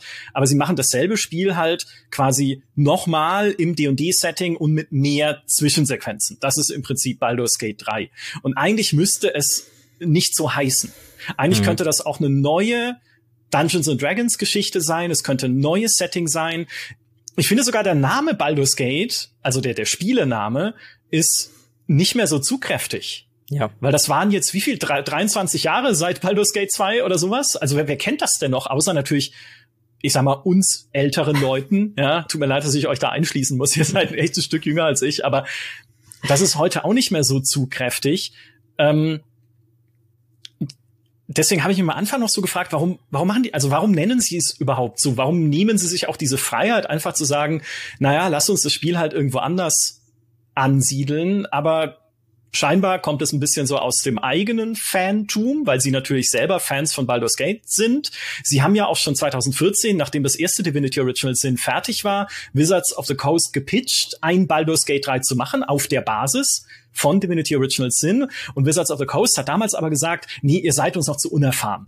Na, wir wollen, dass ihr erstmal äh, mehr halt äh, Ruhm ansammelt in diesem Rollenspielgenre. Und dann nach äh, Divinity Original Sin 2 oder so parallel dazu kam dann Wizards of the Coast wieder auf Larian zu, so erzählt Sven Winkel zumindest, und hat ihnen dann gepitcht, Baldur's Gate 3 zu machen, quasi fast eins zu eins, wie sie es damals sowieso vorgeschlagen haben. Also mhm. da waren sie dann äh, etabliert genug sozusagen als Entwicklerteam, dass dann Wizards of the Coast zu ihnen gekommen ist und gesagt hat, wollt ihr jetzt nicht Baldur's Gate 3 machen? Und so rum verstehe ich es dann schon eher, weil natürlich sagst du dann nicht, nee, nö, nö, warum, nö, nö, wir wollen lieber, wir wollen lieber, wie hieß das Spiel, das sie eingestellt haben? Soul for Frost Island. Genau, das war ein Projekt, ähm, was hinter den Kulissen lief äh, hatte Sven Winker auch in einem Eurogamer-Interview erzählt, was auf Divinity Original Sin 2 basierte, also auf der Engine, ähm, aber halt mit neuen Gameplay-Ideen, die er nicht verraten möchte, weil sie die in zukünftigen Projekten scheinbar noch benutzen wollen. Und das war eigentlich ihr Nachfolgeprojekt für Divinity Original Sin 2. Und parallel dazu noch irgendwie Divinity Fallen Heroes, was so ein Fantasy XCOM war, auch im Divinity-Setting. Und beide sind halt nicht äh, gemacht worden, beziehungsweise jetzt inzwischen auch, glaube ich, komplett eingestellt worden. Und ja, halt, also wenn ich allein, also der Werbeeffekt von Soul for Frost Island versus Baldur's Gate 3, die Fortsetzung einer legendären Reihe, die viele nicht mehr kennen, aber sie glaubt mhm. uns, sie ist legendär. Ja, dann, dann erschließt sich mir, warum es Baldur's Gate 3 ist und nicht D&D Divinity oder sowas. Ja, aber es stimmt ja auch, was du sagst, dass wenn diese Begleiter, die sie jetzt da einbauen, ähm, dass sie auch ein bisschen ein recht simpler Versuch sind, natürlich diese Brücke ja. zu schlagen, um Baldur's Gate zu rechtfertigen. Und da muss man auch noch dazu sagen, dass wir nach wie vor nicht wissen, wie gut werden jetzt die nächsten beiden Akte, also Akt 2 und 3. Ähm, wir geben Larian gerade sehr viele Vorschusslorbeeren, auch aufgrund des hervorragenden Early Access und der vielen tollen Informationen, die in den letzten Wochen rausgekommen sind. Aber man muss so ehrlich sein, das kann durchaus sein, dass die nächsten beiden Akte noch ähm, ihre Problemchen mitbringen. Das ja. ist nicht unwahrscheinlich. Also es kann durchaus auch sein, dass die Akte noch ähm, Bugs haben oder Fehler oder sonstiges. Das passiert ja andauernd, dass wenn so Early Access in Akte aufgeteilt sind, dass dann der erste Akt richtig polished und hervorragend ist, weil halt eben drei Jahre lang entwickelt wurde. und dann kommt man aber in den zweiten oder dritten Akt und plötzlich fehlen da irgendwie einfach Sachen oder Sachen funktionieren nicht so richtig, weil dafür viel weniger Zeit da war und viel weniger Feedback gegeben wurde auch von der Community. Ähm, also dieser erste Akt, da zweifle ich dran, dass der hervorragend sein wird. Der wird einfach gepolished sein ohne Ende. Aber Akt 2 und 3 äh, kann immer noch viel schiefgehen. Die Charaktere können blöd werden, die Story kann blöd werden, die Entscheidungen können sich irgendwie äh, nur so halbgar auswirken. Oh ja. ähm, die, die, die Begleiter könnten am Ende auch nur Abziehbildchen sein und nicht, oder halt wirklich nur so Fanservice-Figuren. Die brauche ich dann auch nicht beim Spiel, sondern die sollten schon auch ein Gewicht haben. Und wenn sie Begleiter sind, gerade wenn sie Begleiter sind, auch auch was dazu beitragen, dass sie diese Geschichte vergrößern und dass ihre eigene Geschichte sich auch weiterentwickelt. Wenn sie nur da sind und nur mitkämpfen, ist es halt langweilig. Ich will halt, dass da Stakes sind, die sollen auch mal draufgehen können oder sonst irgendetwas. Und da weiß ich gar nicht, wie sehr sich das mit den von Baldur's Gate 2 festgelegten Epilogen der Charaktere beißen würde. Ich habe nicht mehr im Kopf, was genau bei den beiden Charakteren dabei stand. Ähm, aber vielleicht sind sie da ein bisschen eingeengt in, in ihrer Art und Weise, wie sie diese Figuren umsetzen können. Ähm, das heißt, ich glaube schon, dass auch bei Baldur's Gate 3 noch viel schiefgehen kann, auch wenn momentan der Hype wirklich absurd groß ist. Also man darf fast nichts Böses über Baldur's Gate 3 sagen, weil dann die komplette Fan-Community aufspringt und äh, einen als, als Miesepeter abstempelt. Ähm, für Baldur's Gate 3 gilt für viele, wie für viele andere Spieler auch, erst wenn es wirklich da ist und wir alles gesehen haben, können wir sagen, dass es halt ein Meisterwerk ist, weil oft wird jetzt schon so geredet, als wäre es eins, bevor mhm. man eigentlich weiß, was für ein Spiel es wird. Ja, ich, das ist einer von zwei Aspekten, ähm, wenn es auch um diese Erwartungshaltung geht, die Erwartungshaltung, die jetzt ja erstmal geweckt ist, auch durch den Early Access, ist eine an sie selber genauso weiterzumachen in den beiden Akten, wie sie es jetzt angefangen haben. Ne? Mhm. Also mit genauso liebevollen Details plus noch auf dem aufzubauen, was jetzt im ersten Akt war. Alleine wie oft in Akt 1 gesagt wird, ah ja, wir sehen uns dann in Baldur's Gate. Ah, oder ich, ich muss nach Baldur's Tor diesen Gegenstand überbringen oder sowas. Ne? Also alles tausend Sachen, wo halt gesagt wird, Baldur's Tor, Baldur's Tor, Baldur's Tor. Ne? Alles wird darauf hinauslaufen, dass in dieser Stadt der Showdown dann passiert im dritten Akt. Aber ja, aber passiert's wirklich und wird das auch so aufgegriffen? Ich habe heute eine Nebenquest gespielt. Äh, keine Angst, ich verrate nicht, was passiert, aber die ist sehr darauf zugeschnitten, dass die eigentlich wichtigen und gravierenden Dinge in Baldur's Tor dann passieren in der Stadt. Und ich saß da schon da und habe gedacht, okay, mal gucken. Ne, mhm. Ist es dann wirklich cool? Ist es wirklich eine Geschichte, auf die es dann auch wert war, zwei Akte lang zu warten, quasi, und dann ihren Abschluss zu erleben? Oder ist es einfach so, ja, ist jetzt so, oder keine Ahnung, ne? Also es ist halt dann am Ende unbefriedigend. Das sind noch mal ganz schöne Hürden. Sie sagen ja auch, Akt 1 war jetzt ungefähr 20 Prozent der Weltgröße, die sie gebaut haben. Also es wird ja nicht mal, es wird ja noch größer jetzt. Mhm. Ne? Also es ist ja erst ein Fünftel des Spiels, was man erlebt hat. Nicht etwa ein Drittel, ne? wie man allein denken würde von der Anzahl der Akte her. Also äh, da kann, also ich bin voll bei dir, da kann alles noch schiefgehen, zumal Sven Linke auch gesagt hat in dem Interview, ähm, was ich schon ein paar Mal zitiert habe mit Eurogamer, naja, sie, dadurch, dass es so ein komplexes Spiel ist, in dem einerseits so viele Mechaniken ineinander wirken. Ne, das ganze, die ganzen Gameplay-Mechanismen, die Dungeons and Dragons Regeln, die Möglichkeiten, die du hast, eine Quest zu lösen und wie das Spiel darauf wieder reagiert. Und auf der anderen Seite natürlich diese ganzen miteinander verwobenen Geschichten und Stories und Reaktionen von Charakteren auf deine Klasse, Rasse, Ursprungsgeschichte und sonst was. Ähm, dadurch kommen auch immer wieder neue Fehler natürlich zutage jetzt, mhm. ne, die sie ja. finden. Und die findet man halt meistens auch erst am Schluss, weil das Spiel da richtig zusammenkommt. Also ja. ich glaube, den Early Access haben sie schon genutzt, um das Gameplay jetzt zu polischen und die Technik natürlich auch zu polischen, was wahnsinnig wichtig ist. Auch da wieder, ne, wer weiß, am Ende, in, wenn das Spiel raus ist, wird diese Szene hier irgendwie aus dem Video rausgenommen und irgendwo geklippt oder so. Und da guckt, er hat gesagt, Baldur's Gate 3 kommt technisch gut raus und dann ich werde das klippen. Ich werde das ja. persönlich klippen und ja. äh, verbreiten. Ja, Dankeschön. Toll. ähm, und äh, am Ende kommt's raus und ist halt wie viele PC-Versionen in letzter Zeit irgendwie nicht in einem guten Zustand. Würde ich jetzt nicht denken, ne, nach dem, was wir gesehen haben, aber weiß man's. mhm. ja. So, der, der zweite Teil dieser Vorschusslorbeeren ist aber natürlich Divinity Original Sin 2. Ne, mhm. Ne, weil da hat man ja schon gesehen, dass sie ein Spiel halt nicht nur in den ersten zehn Stunden oder 25 Stunden oder so gut machen können, sondern auch darüber hinaus. Plus es hatte damals ja auch schon Early Access einen kürzeren. Damals war es, ich glaube, bisschen weniger als ein Jahr bei Original Sin 2. Ich glaube, es war fast ein Jahr, ja. Sowas genau. Bei, bei Baldur's Gate 3 sollte es ja auch ursprünglich nur ein Jahr werden und dann sind es jetzt äh, fast drei Jahre geworden. Aber ich also ich traue ihnen zumindest so weit zu, das ordentlich dann auch weiterzumachen. Ob es dann wirklich so ist, muss man sehen. Ja, ja wobei Divinity ja dann auch äh, noch eine, ich glaube, eine Definitive Edition oder wie sie es genannt haben, gebraucht habe, um wirklich perfekt zu sein. Also das war ja dann beim Release auch noch äh, ein bisschen rough. Also da ja. gab es dann auch noch ein paar Sachen, die erstmal glatt gezogen werden mussten, was dann, glaube ich, wieder ein Jahr gedauert hat, bis es dann äh, in seiner ultimativen Variante erschienen ist.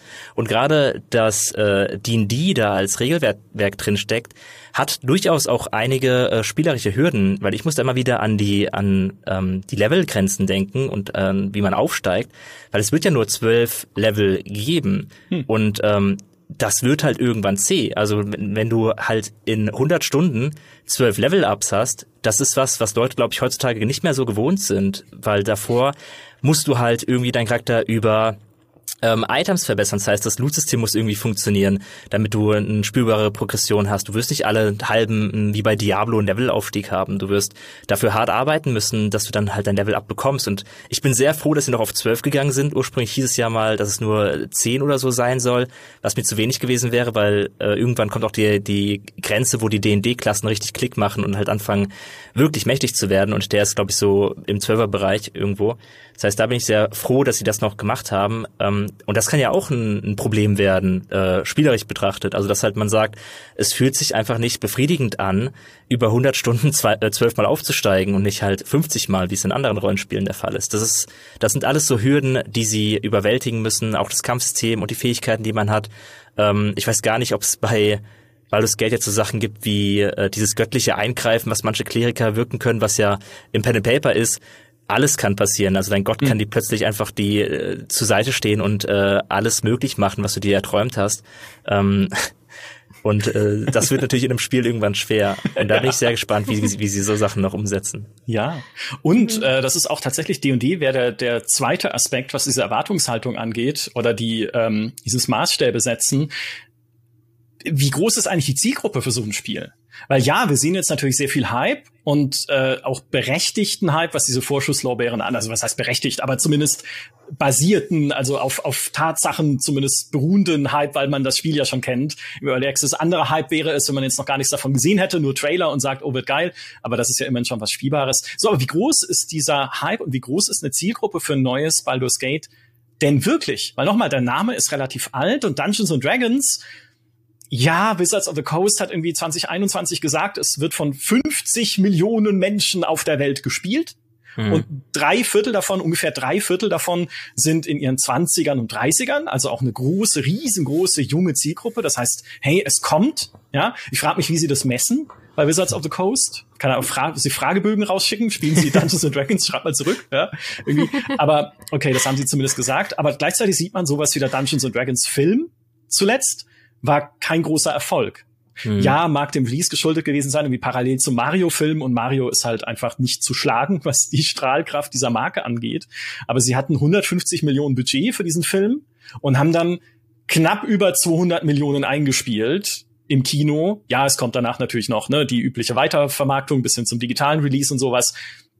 Aber denkst du, also so der richtige, der, der Kassenschlager sind so die und die Sachen irgendwie jetzt auch nicht. Und meine Hypothese wäre eher, dass die, die potenzielle Zielgruppe von einem Baldur's Gate 3, so toll es hoffentlich wird, immer noch kleiner ist als die von wie sage ich jetzt, äh, wie sage ich jetzt, dass es nicht abwertend klingt? BioWare-Rollenspielen oder actionbasierteren Rollenspielen, inszenierteren Rollenspielen, ne, von einem Mass Effect, von einem The Witcher, von einem Cyberpunk-Spielen, mit denen du auch werben kannst, indem du tolle Open-World-Panoramen zeigst, indem du tausend Planeten zeigst, zu denen du fliegen kannst, um dort Abenteuer zu erleben, indem du ähm, ja, keine Ahnung, bei Mass Effect halt irgendwie ein cool durchdesigntes, interessantes Sci-Fi-Universum zeigst oder mhm. sowas. Ähm, vielleicht ist Baldur's Gate 3 doch eher ein Spiel, was für eine kompaktere Gruppe designt wird und deshalb aber auch keines, von dem man jetzt unbedingt sagen müsste, es wird das Genre der Rollenspiele als Ganzes verändern. Wisst ihr, also, versteht ihr, was ich meine? Ja. Mhm. Ja, ja, ich glaube. Du hasst mich. Jetzt bin ich unten durch. Ja, jetzt bin ich raus. Tut mir leid. Ja. Ich, ich verstehe, was du meinst. Ich glaube nur, dass die äh, Strahlkraft, die Baldur's Gate haben wird, potenziell ähm, über das reine Setting und über die Marke hinausgehen könnte.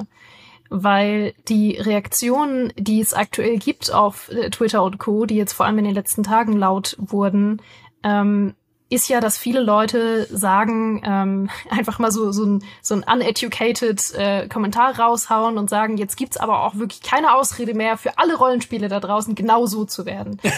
so, werdet, werdet bitte genau so. Und das ist natürlich ähm, ein bisschen, bisschen daran vorbeigedacht, einfach, äh, was es halt sein soll, weil natürlich zum einen Baldur's Gate 3 ein sehr spezifisches Subgenre einfach von Rollenspielen ist und ähm, es nicht sich für alles genauso anbietet und gleichzeitig die Entwickler, die jetzt darauf reagieren, ja eben auch sagen, ähm, Baldur's Gate 3 hat eine sehr, sehr, sehr spezifische Entwicklungsgeschichte hinter sich, ähm, die wir nicht alle so reproduzieren können. Aber Fabiano, du hattest ja über die Geschichte auch geschrieben bei uns, ähm, als da ein bisschen Aufruhr passiert ist. Du hast es ja ganz gut verfolgt. Wie genau war da die Stimmung in den letzten Tagen? Frage ich dich jetzt wie so eine Sportreporterin. Wie ist die Stimmung auf dem Feld, Fabiano? Dann will ich erstmal in die Eistonne setzen. ähm, ja, es war ja, es ging ja ursprünglich von einem Tweet aus, von einem Entwickler namens, äh, Gott, ich spreche es wahrscheinlich falsch aus, äh, Salvier Nelson Jr. hieß er, glaube ich, von Strange Scaffold heißt das Entwicklungsstudio, also ganz kleines Studio, wo er der, äh, ich glaube, der Chefdesigner ist oder der CEO oder so. Und er hat ja das aufgegriffen, dass so viele Leute jetzt gerade geschrieben haben, Oh mein Gott, Baldur's Gate 3 wird eines der besten Rollenspiele aller Zeiten. Das ist äh, jetzt schon ein Meisterwerk. Das ist irgendwie ein, das wird die Rollenspielwelt verändern, das wird dafür sorgen, dass wir bald ähm, nur noch so Rollenspiele haben. Und er hat gesagt, macht mal ein bisschen Piano, was Baldur's Gate hier gerade leistet, ist aus verschiedenen Gründen sehr, sehr einzigartig und hat dann halt ein paar Gründe aufgezählt. Ähm, mit der Erfahrung von Larian, wo wenig Leute abgewandert sind, die mit Divinity äh, das System und die Technik, Technik hinter ihren Spielen sehr gut kennengelernt haben, die mit Baldur's Gate einen Namen haben, den Leute wiedererkennen, die mit ähm, Dungeons and Dragons eine Lizenz haben, die momentan wirklich eigentlich auf dem Peak ihrer ihrer Bekanntheit ist und ihrer ihres Erfolgs. Ähm, dass da so viele Sachen gerade bei Larian reinspielen, dass sie einen Early Access hatten, dass sie super viel Feedback gesammelt haben. Das soll alles dazu beitragen, dass es in dieser Form äh, natürlich nicht für alle Entwickler zu reproduzieren ist, genau dieses Spiel nochmal zu machen. Und er wollte einfach ein bisschen darauf hinweisen, dass sich die Leute da ein bisschen zurückhalten müssen äh, in ihrer Aussagekraft, dass ähm, das jetzt nicht heißt, dass alle Rollenspielentwickler in die Verantwortung genommen werden, genau diesen Aufwand und dieses Ausmaß an Rollenspiel zu machen, wie es Larian jetzt gerade macht. Und lustigerweise ähm, gab es dann ganz viele andere Entwickler, die dem zugestimmt haben. Also auch bekannte Leute wie der Josh Sawyer zum Beispiel von Obsidian, der ähm, dem zugestimmt hat, oder auch Leute bei Blizzard. ähm, und das hat dann dazu geführt, dass auf der anderen Seite die die Leute, die das gesagt haben, sich ein bisschen missverstanden gefühlt haben und auch irgendwie gewittert haben, dass die Entwickler gerade versuchen, ein wenig Baldur's Gate runterzuspielen, um selber nicht in die Notlage zu geraten, genau diesen Aufwand zu betreiben, den Larian gerade macht. Und das ist halt, die Stimmung ist ein bisschen aufgeheizt. Also man hat es auch in den Kommentaren unter der News gesehen, die ich geschrieben habe. Die hat irgendwie mittlerweile über 200 Kommentare, wo Leute sich darüber beschweren, dass die Entwickler gerade alle versuchen, äh, irgendwie es so darzustellen, dass sie äh, ja nicht in die Verantwortung genommen werden, denselben Anspruch zu verfolgen wie Larian. Und gerade wenn man es von Leuten wie Blizzard hört, man sich denkt, du bist bei, also wirklich bei Blizzard, du willst mir jetzt erzählen, dass die Voraussetzungen bei Larian gegeben sind, so ein Rollenspiel zu machen und bei euch nicht. Wobei die Leute da oft vergessen, dass da auch gesagt wird, zum Beispiel Josh Sawyer hat es auch gesagt, es geht nicht nur darum, dass Larian diese äh, Finanzen hat, die sie durch den Early Access generiert haben oder eben auch durch den Verkauf von Divinity Original Sin 2 oder die, äh, die ähm, das Talent mit dem, mit der, ja, mit der, mit der Engine und dem, der Technik umzugehen, die sie äh, nutzen für Baldur's Gate 3, sondern dass es halt auch darum, dass, dass auch, dass es auch darum geht, dass äh, Larian unabhängig das macht. Und äh, das ist ja gerade der Punkt, der zum Beispiel bei Blizzard nicht, nicht reinfällt oder der auch bei Obsidian nicht reinfällt. Also ein Joss Sawyer musste ja wahrscheinlich mit Beißen und Kratzen sich ein Pentiment erkämpfen, ähm, während Larian das weitestgehend unabhängig macht. Also sie haben zwar natürlich Verwandlungen mit Wizards of the Coast, die ihnen die Lizenz gegeben haben, aber sie haben halt momentan den Stand, den sie haben, haben sie, weil sie vorher Erfolg hatten, weil sie ähm, eine gewisse Mentalität an den Tag legen, weil sie äh, eben Voraussetzungen haben, die tatsächlich bei vielen Studios nicht sind. Ich verstehe schon den Punkt, den die, den die Entwickler machen und ich würde jetzt nicht mich auf die Seite der Leute stellen, die sagen, alle Entwickler, die jetzt sagen, die Voraussetzungen, die bei Lagern herrschen, sind einzigartig, sind kompletter Unsinn und die wollen einfach nur verhindern, dass die jetzt genauso viel Arbeit machen müssen. Das glaube ich nämlich nicht, dass die Entwickler das deshalb gesagt haben. ähm, ich glaube, da ist schon was dran, was sie erzählt haben, aber das heißt ja nicht, dass Studios, die danach kommen, sich zumindest das nicht als Vorbild nehmen können oder zumindest sagen können, ah, okay, das ist eine Designphilosophie, die Larian verfolgt, die man ähm, versuchen kann. Verstehst du, was ich meine? Es muss ja nicht sein, ja. wir machen genau das, sondern wir versuchen einen, eben ein, eine ähnliche ähm, Art und Weise zu entwickeln, an den Tag zu legen. Ja, ja ich finde, äh, das, das ist genau richtig. Und das hat zwei Seiten. Äh, vielleicht kurz nochmal zur Klarstellung. Ich wollte vorhin auch nicht sagen, dass Baldur's Gate 3 wahrscheinlich irgendwie unerfolgreich wird oder sowas. Ganz im Gegenteil. Ich glaube, das wird kommerziell erfolgreich werden. Allein schon, wenn man guckt, damals zum Early Access Start hatte das schon über 70.000 gleichzeitig aktive Spielerinnen und Spieler auf Steam. Also, ne, das Interesse ist auf jeden Fall da. Vielleicht halt nicht so riesig wie bei manche anderen Marken. Aber genau das ist der Punkt, dieses, hey, vielleicht gibt es Dinge und Philosophien hinter Baldur's Gate 3, an denen man zumindest oder wo man sich daran orientieren könnte, auch über die man übersetzen kann auf die eigenen Spiele. Und das eine ist genau das, was wir schon gesagt haben, nämlich, dass man diese Liebe spürt. Ne? Also die Liebe, die in das Spiel geflossen ist, auch mit über an sich überflüssigen Dingen, ne, oder auf den ersten Blick überflüssigen Dingen. Aber es ist schön, dass sie da sind. Und das hast du bei vielen Spielen nicht. Ne? Mhm. Sondern insbesondere bei AAA-Spielen, da merke ich, okay, die sind natürlich toll gemacht vielleicht, die sind toll gepolished, die sind äh, zu Ende entwickelt, die haben ihren Produktionswert und sie haben ganz viel Marketing drumherum. Aber manchmal spüre ich nicht die Liebe, ne? wenn ich ja. halt in eine Ecke von der Welt komme und da ist einfach gar nichts. Ja, oder da ist oder nichts Besonderes und ich mhm. denke, so, hä, aber hättet ihr da also, ne, ist, ist, ist doch ja, schade. Es ist ja. ja nicht nur Liebe, die man spürt, die von den Entwicklern da reingesteckt wurde, sondern bei Larian ist die Liebe spürbar von dem Mann, der die Assets macht, bis hin zu der Person, die alle strategischen Entscheidungen fällt, die dieses Spiel betreffen. Und das ist bei AAA-Spielen halt eben nicht so. Da merkt man mhm. dann, okay, die Person, die jetzt hier ähm, das Gameplay designt hat oder die Monster designt hat oder sonst was. Da kann schon Liebe drinstecken. Also ich glaube, in einem Diablo 4 steckt unheimlich viel Liebe von sehr vielen Leuten. Aber gleichzeitig merkt man bei vielen AAA-Spielen eben auch, dass die Entscheidungen, die letztlich strategischer Natur sind und von oben kommen, dass die eben aus aus anderen Gründen gefällt werden als bei einem Baldur's Gate, wo ein Sven Winke eben einen anderen Blick auf die Sache hat und andere Sachen durchwinkt, die dann bei bei AAA-Spielen niemals, ah. niemals äh, durch. Ja, ja. Wenn wir mal wieder ein Interview mit ihm haben, dann bringen wir ihm das Wort durchwinken durch, für seine Art Spiele zu entwickeln. Ja, das, und das ist halt, das ist die eine Seite der Medaille und die andere Seite der Medaille ist, dass sie halt ein Geschäftsmodell gefunden haben, mit dem sie das auch machen können. Mhm. Ne, durch diesen Early Access. Ähm, wir haben ja vor einiger Zeit mit dem Chef von Amazon Games gesprochen, beziehungsweise dem Vizepräsidenten, dem Christoph Hartmann, und der hat uns gesagt, es gibt eigentlich drei wichtige Faktoren für den Erfolg eines Spiels. Das erste ist, ein Team muss zusammenbleiben. Ne, die Leute müssen sich gegenseitig kennen und gut zusammenarbeiten können. Jetzt ist Larian halt natürlich sehr stark gewachsen. Es waren bei Divinity Original Sin 46 Leute. Heute sind es über 400 verteilt auf sieben Studios in der Welt. Aber ihr Kernteam scheinbar ist immer noch da. Jetzt vielleicht dann die Leute eher in entscheidenden Positionen, die früher halt noch äh, direkt äh, manuell am Spiel beteiligt waren, sage ich mal. Aber so das Team ist gewachsen, aber es ist auch, äh, es ist erhalten geblieben in seiner Integrität. Das ist das eine. Der zweite wichtige Faktor ist Technologie.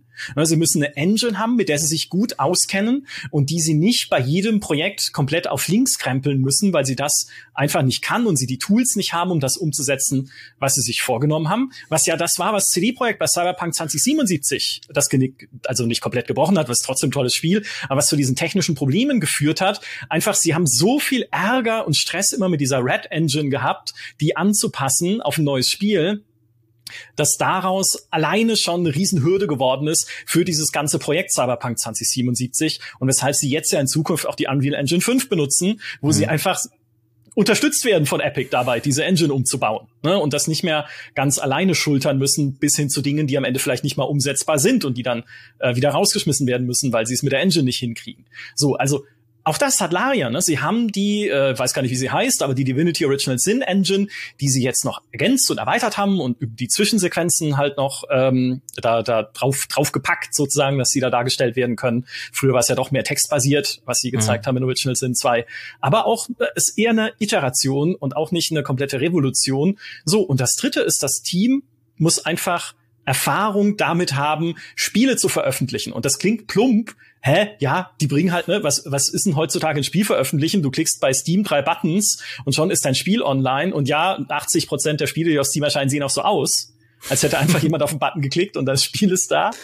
Aber ein Release ist natürlich noch viel mehr als nur das Spiel zu veröffentlichen, sondern vor einem Release, und das hat Sven Winker auch schon gesagt, er sagt zwar, nee, also wir crunchen nicht, aber ja, jetzt ist der Punkt, wo halt viele Spielmechanismen und viele Spielbestandteile zusammenkommen.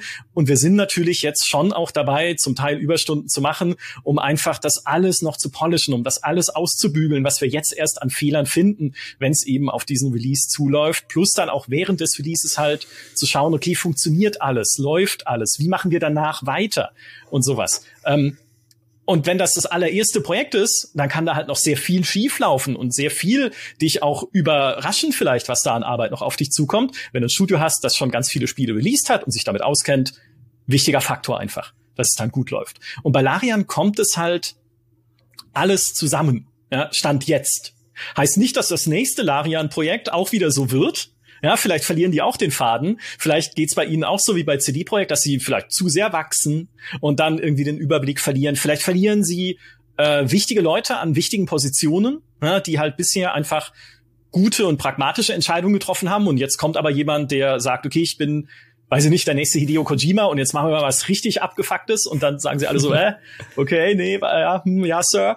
Also es kann halt dann auch in der Zukunft, jetzt äh, gibt es keine Garantie, dass das nächste Larian-Projekt oder wie auch immer sie weitermachen nach Baldur's Gate 3 halt wieder super wird, weil das ist ja eine ähnliche, nochmal, Bewegung wie bei CD-Projekt. The Witcher 3, tolles Spiel geworden, Cyberpunk problematisch. Also in die ja. gleiche Falle können sie auch rutschen. Nur was jetzt noch um, ich rede jetzt sehr viel, es tut mir leid, aber ich muss alles loswerden jetzt. Was jetzt halt noch oben drauf kommt, ist der Early Access. Ne, dass sie gesagt haben, okay, wir nutzen diesen Early Access, auch weil wir halt keinen klassischen Publisher jetzt haben für Baldur's Gate 3, schon auch zur Mitfinanzierung. Sie haben ja auch eigentlich gegen das Early Access Gesetz verstoßen, dass Spiele im Early Access billiger sein müssen, als sie dann später sind. Nee, hat halt von Anfang an 60 Dollar oder 60 Euro gekostet, hatte keinen Preisverfall dadurch durch Sales. Ne, Baldur's Gate 3, die Early Access Version, kriegst du nur zu dem Preis von 60 Euro. Und das bedeutet ja gleich schon mal einen gewissen Cashflow, den sie ja auch brauchen, um diese Entwicklung finanzieren zu können, um, um die inzwischen über 400 Leute finanzieren zu können. Plus, wo es ihnen natürlich sehr hilft, ist in der Kommunikation. Ne? Einfach auch klare Erwartungen wecken zu können, was dieses Spiel sein soll und wo sie hinwollen und was es vielleicht auch nicht ist. Deswegen fand ich das Beispiel gerade so witzig mit dem, mit den göttlichen Gefallen. ähm, ich hätte jetzt nicht erwartet, dass sie eine, eine, eine große göttliche Gefallenwundertüte da einbauen, bei denen alles irgendwie passieren kann, weil ich denke, es ist dann doch eher, äh, ja, weiß ich nicht, halt, dass halt irgendwie sie ein paar vielleicht Varianten von irgendwas einbauen, aber jetzt nicht halt äh, sich komplett ver, verkünsteln oder komplett vom Hundertsten ins Tausendste kommen. Also man sieht an diesem Baldur's G3 im Early Access auch schon, das Spiel ist jetzt nicht die eierlegende Wollmilchsau in allem. Ne? Also mhm. auch die Zwischensequenzen zum Beispiel, wie die aussehen, ja, sehr gut zum Teil, ja, aber jetzt auch nicht top-notch äh, wie ein Renderfilm. Ja, also mhm. es gibt das tolle Intro natürlich, aber eine normale Zwischensequenz ist einfach in-Engine mit den In-Engine-Animationen, die jetzt auch nicht, also sie sind gut, aber ihr wisst, was ich meine. Oder sie sind jetzt halt nicht komplett, oh, noch nie ja. da gewesen, wow, das ist die nächste Stufe der Technologie. Und genau dafür hat Electronic Arts 20 Jahre lang die Frostbite Engine optimiert, damit das im neuen Dragon Age so aussehen kann. Das ist jetzt nicht der Eindruck, den ich habe, wenn ich ein Baldur's Gate spiele. Du hast Dragon Age gesagt. Ja, nee, das meinte ich ja auch Dragon Age, ne? Mhm. Weil von dem Dragon Age, das war ja auch ein bisschen das, was sie bei Dragon Age Inquisition gemacht haben. Da haben sie ja Frostbite verwendet, einfach damit es aussieht wie ein Rollenspiel der nächsten Generation. Mhm. Und das ja. ist jetzt bei Baldur's Gate 3 nicht unbedingt der Eindruck. Es sieht toll aus und insbesondere für so ein Oldschool-Rollenspiel. Und ich glaube, wir haben jetzt schon sehr viel Liebe auch zu Recht darauf ausgeschüttet.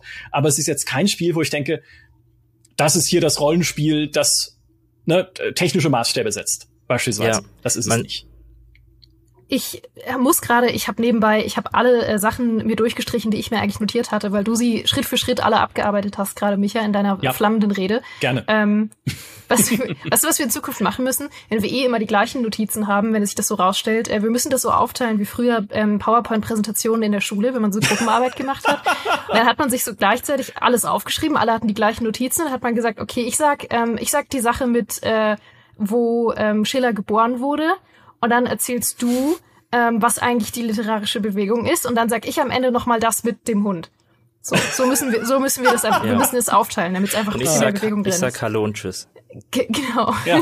Du machst die Einleitung äh, und dann sag ich das und dann machst du das Ende. Nee, ich habe gerade ähm, ich muss dir in vielen Punkten nochmal zustimmen, um sie zu bekräftigen. Ich fasse sie einfach nochmal zusammen. Weißt du, das ist jetzt mein, mein Trick, um sie auch nochmal gesagt zu haben. Ähm, weil ich stimme dir zu, bei diesem ganzen, es ist nicht mal gesagt, dass Larian selbst nochmal so ein Projekt machen kann.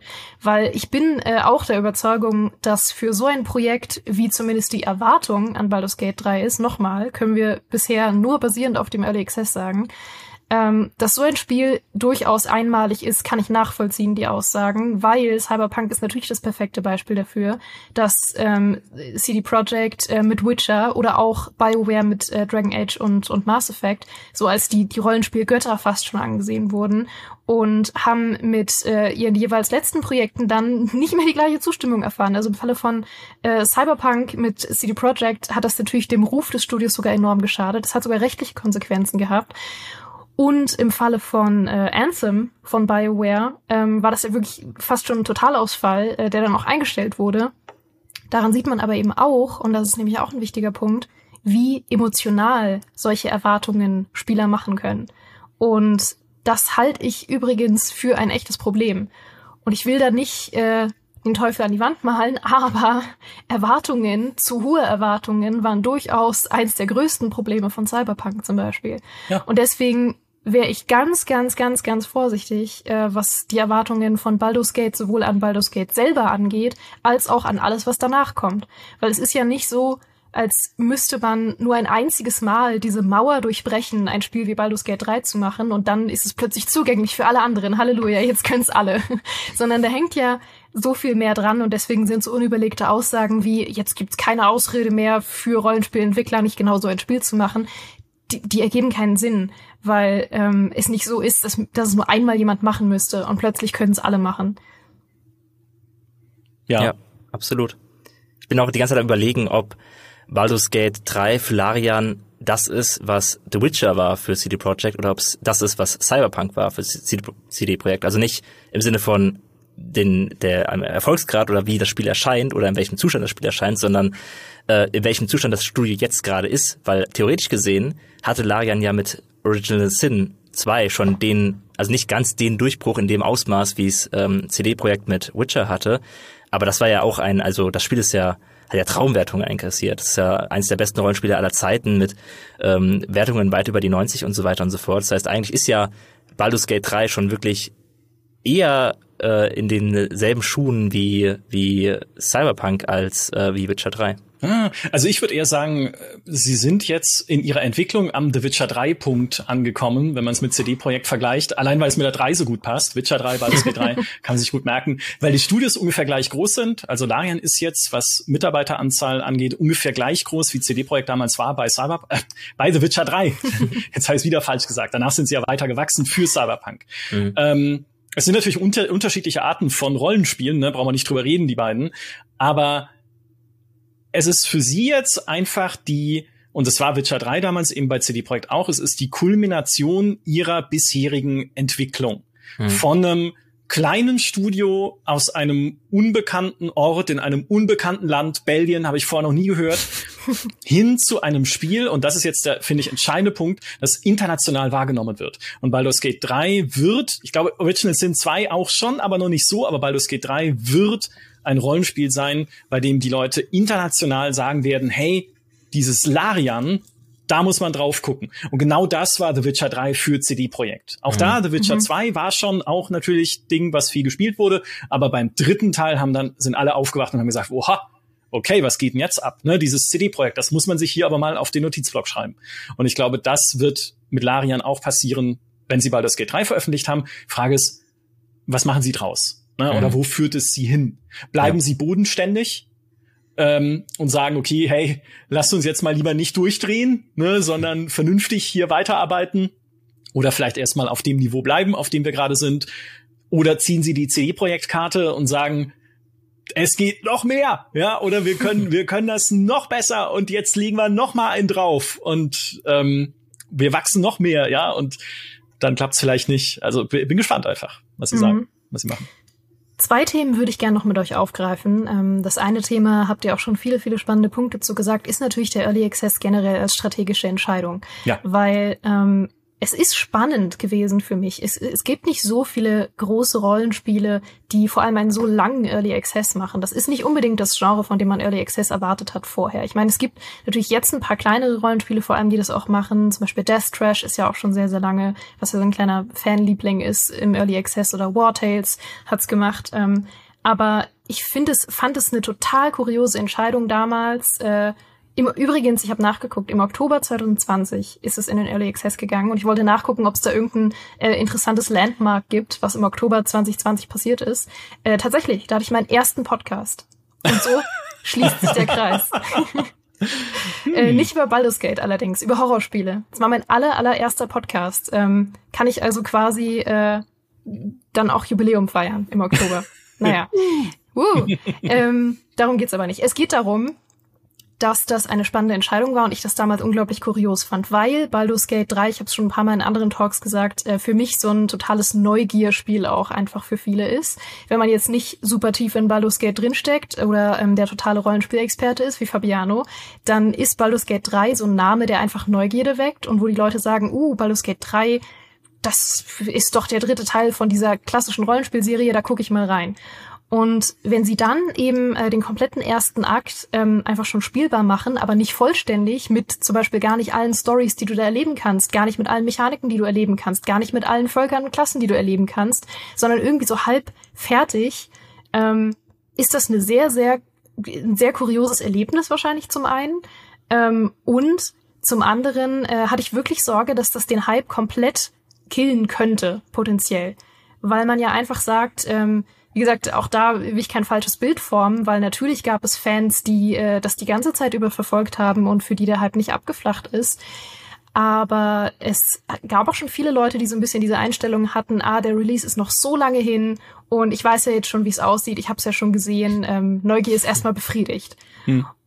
Und dann haben sie es wirklich geschafft, so kurz vor Release diese Bärenszene zu zeigen und den Hype nochmal so anzufeuern, äh, und jetzt sind alle Feuer und Flamme und in dem Ausmaß hätte ich das nicht erwartet, dass sie die Kurve quasi nochmal kriegen nach dem Early Access. Also insofern super spannende strategische Entscheidung für ein Rollenspiel. Und das könnte nämlich tatsächlich jetzt Schule machen. Das ist so ein Aspekt, ähm, den ich sehr wohl in der Zukunft sehe, weil der Early Access äh, unbestreitbar enorm geholfen hat bei der Entwicklung von Baldur's Gate 3. Das ist, finde ich, äh, des Pudels Kern, so ein bisschen, wenn man sich Baldur's Gate 3 anguckt, weil wir haben ja auch schon viel bei Cyberpunk drüber geredet. Ähm, was ist da eigentlich, also was ist schiefgelaufen? Ne? Mhm. Ähm, jetzt mal weg von der Engine, die halt problematisch ist, hinzu, was ist auch schiefgelaufen, alleine schon an der Art, wie so ein Spiel entsteht. Und Spiele, ähm, insbesondere so AAA-Projekte, sind ja oft jahrelang in der, in der Mache. Ne? Auch wie lange BioWare am nächsten Dragon Age jetzt schon arbeitet oder halt am neuen Mass Effect, wenn es kommt und so. Es geht halt auf keine Kuhhaut. Das sind ja alles Jahre über Jahre, sechs, sieben, acht Jahre, über die du ein Studio auch bezahlen musst. Ne? Die Leute wollen ja Geld verdienen. Das heißt ja nicht, dass sie erst, ne, ich arbeite mal acht Jahre lang an einem Spiel und dann bezahlt mich, wenn es raus ist, ne? sondern im Gegenteil. Es sind ja alles Kosten, Kosten, Kosten. Und wie diese Projekte entstehen, ist oft immer noch bis heute nach diesem klassischen Wasserfallmodell aus der Softwareentwicklung, nämlich es folgt eine Stufe auf die andere. Ne, man könnte auch sagen ein Treppenmodell, aber Wasserfall ist schöner, weil es nach unten fließt. So bis hin zum fertigen Spielen. Es geht los so mit Planungs- und Konzeptphase, wo du überlegst, okay, was machen wir überhaupt? Wie hoch werden die Kosten sein? Wer übernimmt welche Rolle im Team? Wie sieht der Zeitplan aus? Was ist überhaupt, also was für ein Spiel machen wir überhaupt? Ne? Welche Plattform, Zielgruppe, äh, welches Genre? Ähm, du machst das Design-Dokument und du zurst halt dieses Konzept fest. Dann geht's weiter mit der Pre-Production, wo du überlegst, okay, wir haben jetzt einen Plan, wie setzen wir ihn um? Wir formulieren die Story aus. Es gibt irgendwie ersten Austausch zwischen unterschiedlichen Abteilungen. Ne? Die Quest-Designerin redet mal mit dem Autor, was ist da geplant, wie könnte das aussehen, äh, wie wird die Progression im Spiel passieren und so halt erste kleine Prototypen einfach bauen oder zumindest mal zu Papier bringen für einzelne Features. Das passiert so in dieser Pre-Production. Und dann kommt diese Production-Phase, wo du das baust.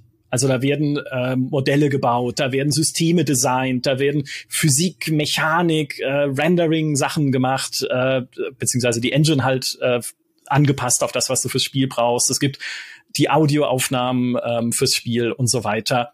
Und dann nach dieser Production, also idealer Fall, im Idealfall schon währenddessen für einzelne Bestandteile, aber nach dieser Production kommt dann erst diese Testphase, wo das Spiel zusammenkommt. Und dann fängst du nämlich an, du guckst, ob du äh, Bugs, also suchst nach Bugs, ne, wo sind da eventuell noch Fehler und du guckst vor allem, macht das Ding Spaß? Und das ist entscheidend zu spät eigentlich. Überleg mal, wenn BioWare, also jetzt mal ein bisschen weg von Larian, wenn BioWare acht Jahre an einem neuen Dragon Age arbeitet und nach sechs Jahren in diese Testing-Phase kommt oder nach sieben und dann sieht, ha, das macht keinen Spaß, dann ist dieses Projekt in einem eklatant schlechten Zustand. Ja, und das heißt ja nicht irgendwie, dass das Gameplay keinen Spaß macht dann, aber vielleicht funktioniert irgendwas nicht. Vielleicht ist die Story nicht cool. Vielleicht wollen Leute in Anthem nicht gegen einen Feind kämpfen, der der Monitor heißt, sondern sie wollen irgendwie eine coole Geschichte erleben.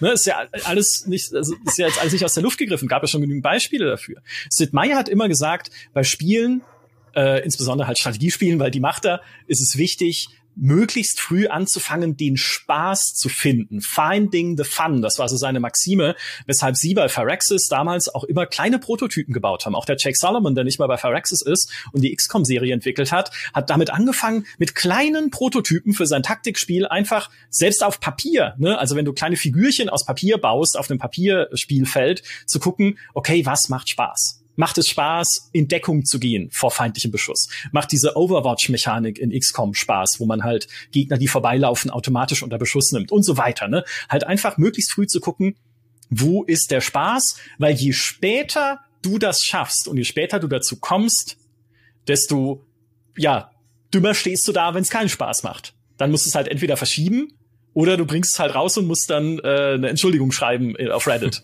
oder sowas. So, und nach dieser Testphase geht's dann halt weiter in den Pre-Launch. Ne? Du machst Alphas und Betas, das Marketing geht los, du machst Messebesuche, Demos, spielbar für Presse und Co. Und dann kommt halt der Launch. Ähm, leider in der Vergangenheit oft verbunden auch mit Crunch, ne? wo dann halt alles nochmal festgezurrt wird. Und diese, diese, dieser ganze Wasserfall ist halt zu lang inzwischen dafür, wie komplex Spiele geworden sind. Natürlich kann es immer noch Studios geben, die das gut machen. Ne? Also wenn Rockstar sowas macht bei einem Red Dead Redemption, diese jahrelange Arbeit oder hoffentlich bei GTA 6, möge es ordentlich werden, kann man noch sagen, naja, am Ende ist ja was richtig Geiles dabei rausgekommen. Aber was Larian halt mit diesem Early Access machen kann, ist einfach einen Teil dieses Risikos ein bisschen nach vorne ziehen im Projekt. Ne? Wir fangen schon früher an mit dem Testing und nicht nur mit dem internen Testing, wo sich Leute halt bei uns im Studio oder bei einem QA-Studio oder so hinsetzen und das halt äh, auf Herz und Nieren mal durchklopfen, sondern halt mit einem Testing mit der Community, die es später auch spielen soll und kann und darf. Ne? Mhm. Äh, nämlich die Leute, die halt sich in den Early Access reinkaufen, ähm, um so halt auch dann graduell weniger Risiken zu haben während der Entwicklung. Man stellen wir uns vor, sie wären jetzt an dem Punkt, als Fabiano zum ersten Mal den Early Access gespielt hat. Wären sie ja vielleicht, wenn sie nur interne Tests gemacht hätten. Ne, mhm. Es wäre jetzt dieses clunky, äh, irgendwie coole, aber halt dann doch irgendwie auch nicht ausgereifte Baldur's Gate 3, ähm, was sie aber polieren konnten durch den Early Access ne, in der echten Welt. Ja, dann würden wir auch da stehen und sagen, meine Güte, warum? Ne? Mhm. Hätte, könnte, hättet ihr es nicht ruhen lassen können, muss es sein. Aber weil sie das gemacht haben, haben sie sich einfach diese Projektplanung so viel einfacher gemacht. Und jetzt ist nämlich jetzt die entscheidende Frage, kann man davon wirklich lernen mhm. als Studio oder, oder nicht? Ja. Und es gibt Argumente für beides. Ich meine, das Spannende ist ja, ich meine, Larian hat Early Access nicht erfunden. Das wird ja immer noch regelmäßig gemacht. Und es gibt ja auch viele viel Kritik an Early Access. Und was halt jetzt Larian auf jeden Fall geschafft hat, ist dafür zu sorgen, dass die Art und Weise, wie sie ihren Early Access umsetzen und was am Ende dabei rauskommt, den Leuten nicht das Gefühl gibt, dass sie halt einfach Beta-Tester sind, die dafür bezahlen, äh, Bugs zu finden, sondern ja. dass sie halt wirklich etwas bekommen, äh, mit dem sie sich lange beschäftigen können, dass das natürlich unausgereift war, als es rauskam, aber wo man schon erkennen konnte, ah, okay, da steckt auf jeden Fall viel drin. Und dann, wenn das Spiel dann fertig ist, und mit dem Feedback der, der Leute erscheint, aber nochmal so ein riesiger Wulst an neuen Sachen reinkommt und Sachen sich wirklich verändert haben, man das Gefühl hat, okay, das Feedback hat nicht nur Früchte getragen, sondern die haben das genommen und verdreifacht, was man gesagt hat. Sie, sie nehmen halt die, das Feedback der Leute so ernst und bauen so viele Sachen ein, wo man es einfach sich gewertschätzt fühlt als Leute, als jemand, der den Early Access gespielt hat das ist ja die, die eigentliche Kunst, dass sie den Hype mit ihrem Early Access nicht gekillt haben und Leuten das Gefühl gegeben haben, sie sehen, wenn jetzt halt die Leute, die ein bisschen früher rein können und ein bisschen unfertiges Spiel spielen und dann fixen sie ein paar Sachen noch und dann ist es irgendwann da und es ist das gleiche Spiel, aber mit weniger Bugs. Nee, du kriegst einmal das Spiel in einer fast schon Prototypform, ähm, die trotzdem Spaß macht und dann kriegst du nochmal ein neues Spiel obendrauf, das dein ganzes Feedback nimmt, multipliziert und zu einem richtig geilen Spiel zusammensetzt mit einer Story, die am Ende noch viel, viel weiter geht, als du es im Early Access erlebt hast. Das ist ja die Kunst, die sie meiner Meinung nach geschafft haben, dass man eben sich als Early Access Spieler wirklich wertgeschätzt fühlt, dass man dass man den Eindruck hat, die Entwickler haben da noch, haben diese, diese Gelegenheit des Early Access wirklich genutzt, um da richtig viel Arbeit reinzustecken und nicht einfach nur wollten jetzt schon das Geld abgreifen, ähm, hatten keine Lust zu lange irgendwelche äh, Game-Tester zu bezahlen, deswegen haben es die Spieler gemacht und ähm, dann gibt's ja noch ganz andere Beispiele, wo das Spiel zehn Jahre im Early Access ist und eigentlich auch für immer im Early Access bleibt. Und ja. genau das haben sie halt eben anders gemacht. Sie, sie Sie äh, begreifen Early Access anders, sie geben Spielern das Gefühl, dass sie den Early Access anders begreifen und das ist dann halt eben der, die, die Erfolgsquelle dafür, warum es in dem Fall funktioniert und das ist halt das, was Schule machen sollte. Ja, mhm. und das ist genau auch das, was ich meinte vorhin mit Early Access hilft dir einfach bei der Kommunikation und bei der Erwartungshaltung. Ist doch scheißegal, dass Baldur's Gate 3 kein neuer technischer Meilenstein wird. Dead Cells oder Walheim waren auch keine technischen Meilensteine und mhm. tolle Spiele. Ne? Also, aber hier seht ihr es auch schon, was wir anstreben. Das ist die Qualität, die wir anstreben. Ne? Plus dann, was wir vielleicht noch drehen können bei den Animationen und bei den Zwischensequenzen und bei der Inszenierung. Das tun wir und das tun wir auf euer Feedback hin, aber ne, es wird halt bestimmte Dinge erfüllen können und bestimmte andere Dinge nicht. Super. Und es ja. gibt so viele Spiele, also ich glaube, jeder von uns könnte irgendwie auf äh, spontan irgendwie drei Spiele, fünf Spiele aus dem Ärmel schütteln, für Spiel, also denen das gut getan hätte, in mhm. so ein Early Access zu gehen, bevor ja. sie äh, auf uns drauf released werden, überraschend und dann so sind, wie sie sind. Ja, weil sich auch große Publisher, man hat das Gefühl, große Publisher sind sich dann oft irgendwie zu fein dafür, einen Early Access zu machen. Also welcher große Publisher geht denn wirklich noch in der Early Access Phase? Die machen mal eine Beta für irgendwie ihr äh, etwas undurchdachtes Strategiespiel, aber sie machen keine Early Access Phasen bei großen Publishern, weil sie sich halt irgendwie dafür zu fein sind. Stattdessen bringen sie die Sachen dann raus und jeder hat das Gefühl, dass es ein Early Access ist, aber mit dem kompletten Spiel und dann ist die Stimmung halt eine andere, als wenn direkt kommuniziert wird, ja, das ist erstmal die Version, die wir euch geben, um sie dann ähm, zu verschönern und zu verbessern, sobald wir genug Feedback gesammelt haben und unsere Entwicklungskosten decken konnten, äh, dann könnt ihr das Spiel wirklich haben und das einfach wirklich auch den Leuten klar zu machen, was für eine Version es ist, die, die man da bekommt, weil so umgeht man, glaube ich, sehr viel Ärger aus der Community.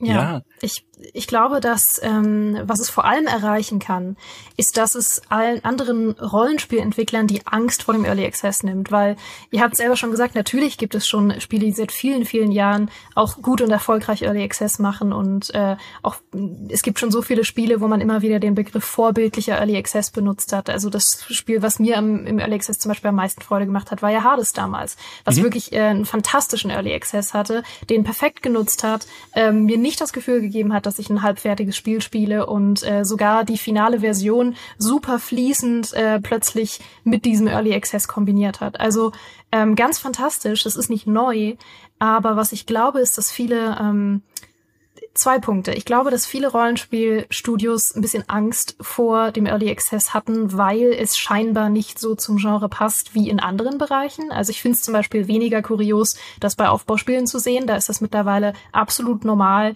ähm, dass viele, viele Aufbauspiele, auch große Aufbauspiele in den Early Access gehen. Ähm, das ist absolut normal und passt gut zu dem Genre, weil man sich daran gewöhnt hat.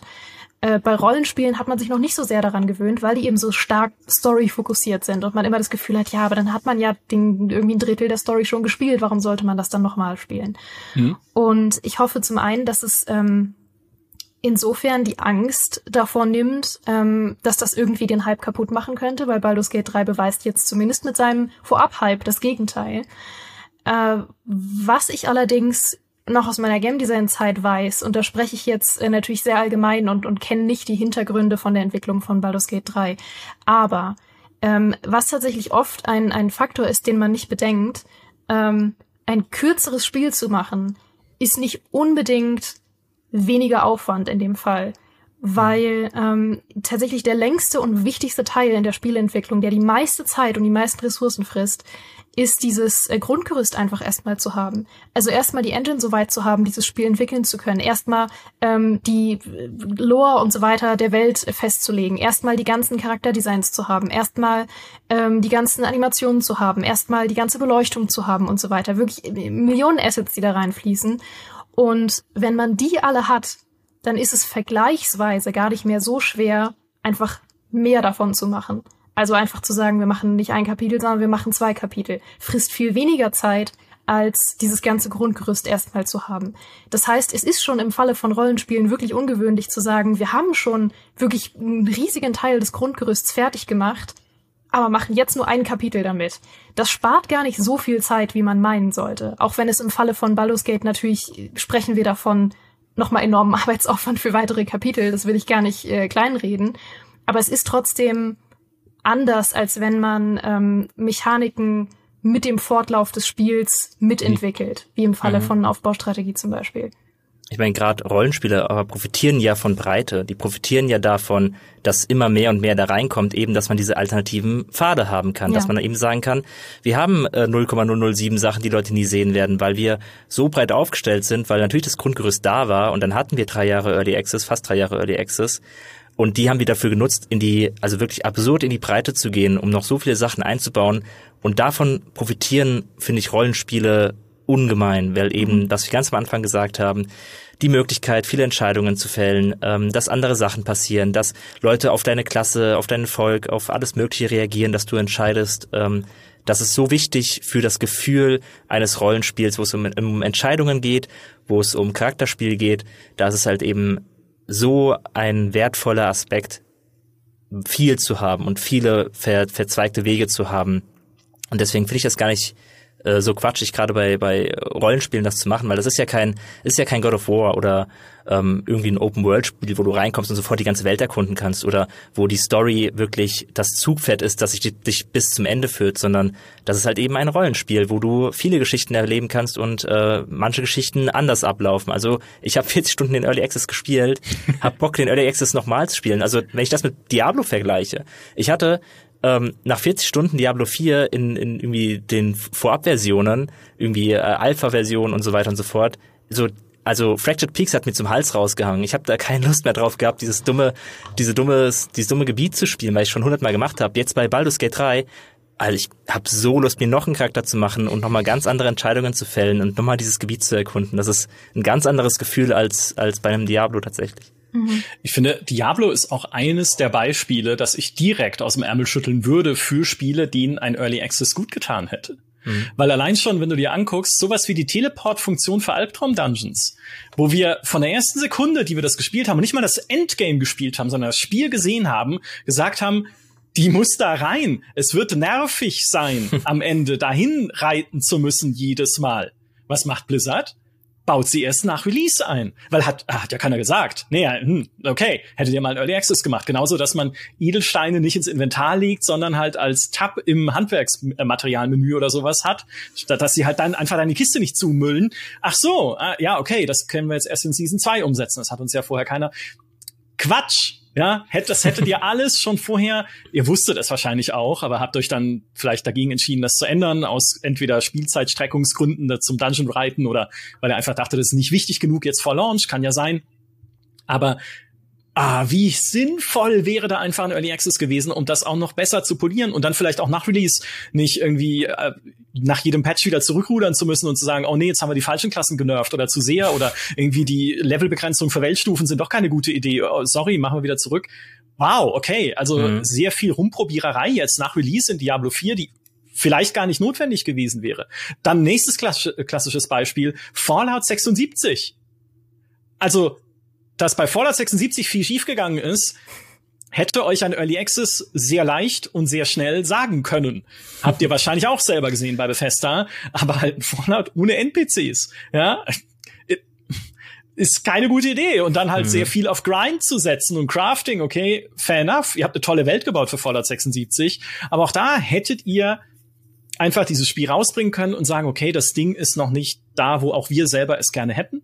Ja, weil das, das ist ja auch Teil dieser, dieser Early Access Offenbarung, dieses Offenbarungseids, den man ja leistet, wenn man so früh rausgeht. Nee, das hier ist noch nicht das, was wir auch gerne hätten. Und wir wollen es gemeinsam mit euch fertig machen. Ne? Wir haben eine Vision, wir haben einen Plan, aber wir, wir sind noch nicht da, wo wir hinwollen. Es passt noch nicht zusammen. Und mhm. jetzt fangt es an zu spielen. Es wird ja keiner gezwungen, den Early Access zu spielen, sondern bei Baldur's Gate ja auch nicht, sondern du zahlst ja dann auch dafür aber wir brauchen halt einfach eure Gedanken, euer Input, euer Feedback jetzt, um dieses Spiel rund zu machen und so etwas, was ihr lieben werdet und was ihr nicht hassen werdet, wenn es rauskommt und ihr kübelt Reddit voll mit Threads, was daran der Untergang unserer Firma ist. Weil dann haben wir verloren. Das ist nämlich genau der Punkt, an dem wir nicht sein wollen. Mhm. Und jetzt hat Fabiano gerade gesagt, äh, Publisher sind zu fein um das zu machen. Das finde ich sehr schön. Der Gedanke so, wenn das Bobby Kotick da sitzt und sagt, ich möchte nicht, dass jemand Diablo 4 spielt, bevor ich diesen roten Knopf drücke oder so. Ähm, er trägt glaub, dabei ein Manukel auch. Ja. ja, ganz genau. Ich glaube, es ist Angst. Äh, und zwar Angst ums Geld, weil es ist hm. immer Angst ums Geld. Also das ist die Begründung für alles. Denn Early Access erfordert natürlich Transparenz. Du musst klar nach außen kommunizieren, was sind die Milestones, wo steht unser Projekt und was leistet unser Projekt nicht. Und Natürlich kann es möglicherweise sehr schlecht sein für dein Unternehmen und deinen Aktienkurs, wenn Investoren in eine unfertige Version eines Spiels reinschauen oder Analysten und dann sagen, was ist denn das für eine Scheiße? Ja, dieses clunky Diablo 4 in der Early Access Version, das soll euer Nachfolger sein für ein Diablo 3 seid ihr von Sinnen, Activision Blizzard? Minus 100 Millionen, die ich da investiert habe. Ja, muss ich nur hier auf den Knopf drücken, Investment revoked oder sowas. Ja, und es kann aber sein, ne? Also, und natürlich verstehen Investoren im Detail nicht, wie Spieleentwicklung funktioniert. Müssen sie ja nicht. Sie sind einfach die Leute, die auf dem Berg Geld sitzen und denen jemanden geben wollen, dass er mehr wird. Und wenn du in so eine Alpha reinguckst und nicht weißt, okay, was kann sich daran noch verändern, in welchem Zeitraum, welche Möglichkeiten haben sie jetzt überhaupt noch, dann kann es halt sehr schnell dir als Firma extrem schaden, wenn Leute so ein, so ein unfertiges Ding in der Hand haben. Und auch natürlich, wenn Spielerinnen und Spieler ein unfertiges Ding in der Hand haben. Stell dir vor, ein Diablo 4 auf da wieder, ist fies jetzt auf dem Beispiel rumzureiten. Ja, da gehen wir zu Fallout 76, da geht's nämlich auch. Ein Fallout 76 ist schon Early Access spielbar und die Leute trashen es auf Reddit na, ich sag mal so, die Vorbestellung kannst du vergessen. Ne? Mhm. Also auch da wieder, es, es ist eine zu frühe Offenbarung. Du kannst äh, Vorbestellungen, die ja enorm wichtig sind, einfach für die Verkaufszahlen, wahrscheinlich dann, wenn es wirklich nicht gut sein sollte in dem Zustand, nicht mitnehmen. Du hast äh, Erwartungshaltung verspielt. Dein Marketing bricht zusammen. Du verlierst die Kontrolle über deine eigene Kommunikation, wenn das Spiel schon draußen ist. Ich kann Leuten noch monatelang erzählen danach, wie toll die, die Open World von Fallout 76 wird wenn Reddit voll ist mit Threads und YouTube voll mit Videos, was gerade alles nicht funktioniert, habe ich keine Chance. Mhm. Ne? Und ich glaube, diese Angst, dass das einfach ähm, ein zu großes wirtschaftliches Risiko wäre, Leute schon früher in Spiele reinschauen zu lassen, hält Spiele davon ab, besser zu werden durch Early Access. AAA-Spiele muss man dazu sagen. Ne? Wir mhm. reden nicht über Indies. Für Indies ist es ein tolles Modell, das hoffentlich noch lange leben und viele tolle Früchte tragen wird. Aber insbesondere die großen Firmen, die ja viel Geld in diese Projekte stecken. Ne? Diablo 4 auch jahrelang in der Entwicklung, kostet viel Geld. Dragon Age jahrelang in der Entwicklung, kostet viel Geld. Cyberpunk jahrelang in der Entwicklung, hat viel Geld gekostet. Ne? Wenn du so riesige Summen auf so einem Projekt reiten hast, dann versuchst du auch alles zu tun, damit es sich am Ende bestmöglich verkauft.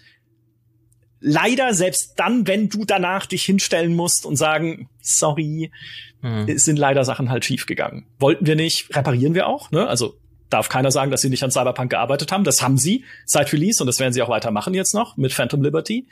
Aber na, das Risiko, dass es halt vorher irgendwie wie ein Kartenhaus in sich zusammenfällt und die Leute sich nicht mehr auf das Spiel freuen, ist einfach zu groß. Und es gibt noch ein zweites Risiko. Ähm, ich habe nämlich heute extra Dimi gefragt, hey, glaubst du, dass ein Early Access Battlefield ein, äh, 2042 geholfen hätte? Ich sage immer 2142, nee, ich meine 2042. Wir haben es schon alle vergessen, es war das letzte Battlefield. ähm, und er meinte, nö, weil Battlefield hatte das Problem, dass sie ja während der Entwicklung ihre Vision komplett gewechselt haben. Sollte er ursprünglich eher in Richtung äh, Tarkov, Escape from Tarkov Killer gehen, was auch noch drin ist mit diesem Hazard Zone Modus, plus halt Battle Royale und Battle Royale mit Klassen in diesem Battlefield, in dieser Battlefield-Optik. Und das haben sie dann aber gemerkt, okay, es funktioniert nicht. Das haben sie umgekrempelt hin wieder zu einem klassischen Battlefield. Naja, und stell dir vor, einfach, wenn du das in Early Access gegeben hättest, die Leute wären durchgedreht. Mhm. Ne? Vielleicht hättest du sogar das Feedback bekommen im Early Access, hey, macht mal wieder ein klassisches Battlefield. Ich wette, das war auch das Feedback, was sie bekommen haben in ihrem EA Playtesting Program, weil es gibt mhm. ja bei EA ein Playtesting Program, für das man sich bewerben kann als Spieletesterin oder als äh, Tester, um ihre Spiele schon vor Release spielen zu können und Feedback zu geben. Also es gibt ein internes Programm, aber das ist natürlich nicht vergleichbar mit einem öffentlichen Early Access, wo einfach jeder Mensch dran teilnehmen kann, sondern du wirst, da werden halt Leute dann ausgesucht, die besondere Liebe haben zu den Spielen äh, oder oder oder. Das heißt, ähm, wenn das in einem Early Access gewesen wäre, wäre von Anfang an noch offensichtlicher gewesen, wie sie einfach, also gerade im Fall von Battlefield, die Vision verkackt haben. Sagen wir es mal, wie es ist. Ne? Also da haben sie schon bei der bei der Grundsteinlegung das Haus kaputt gemacht.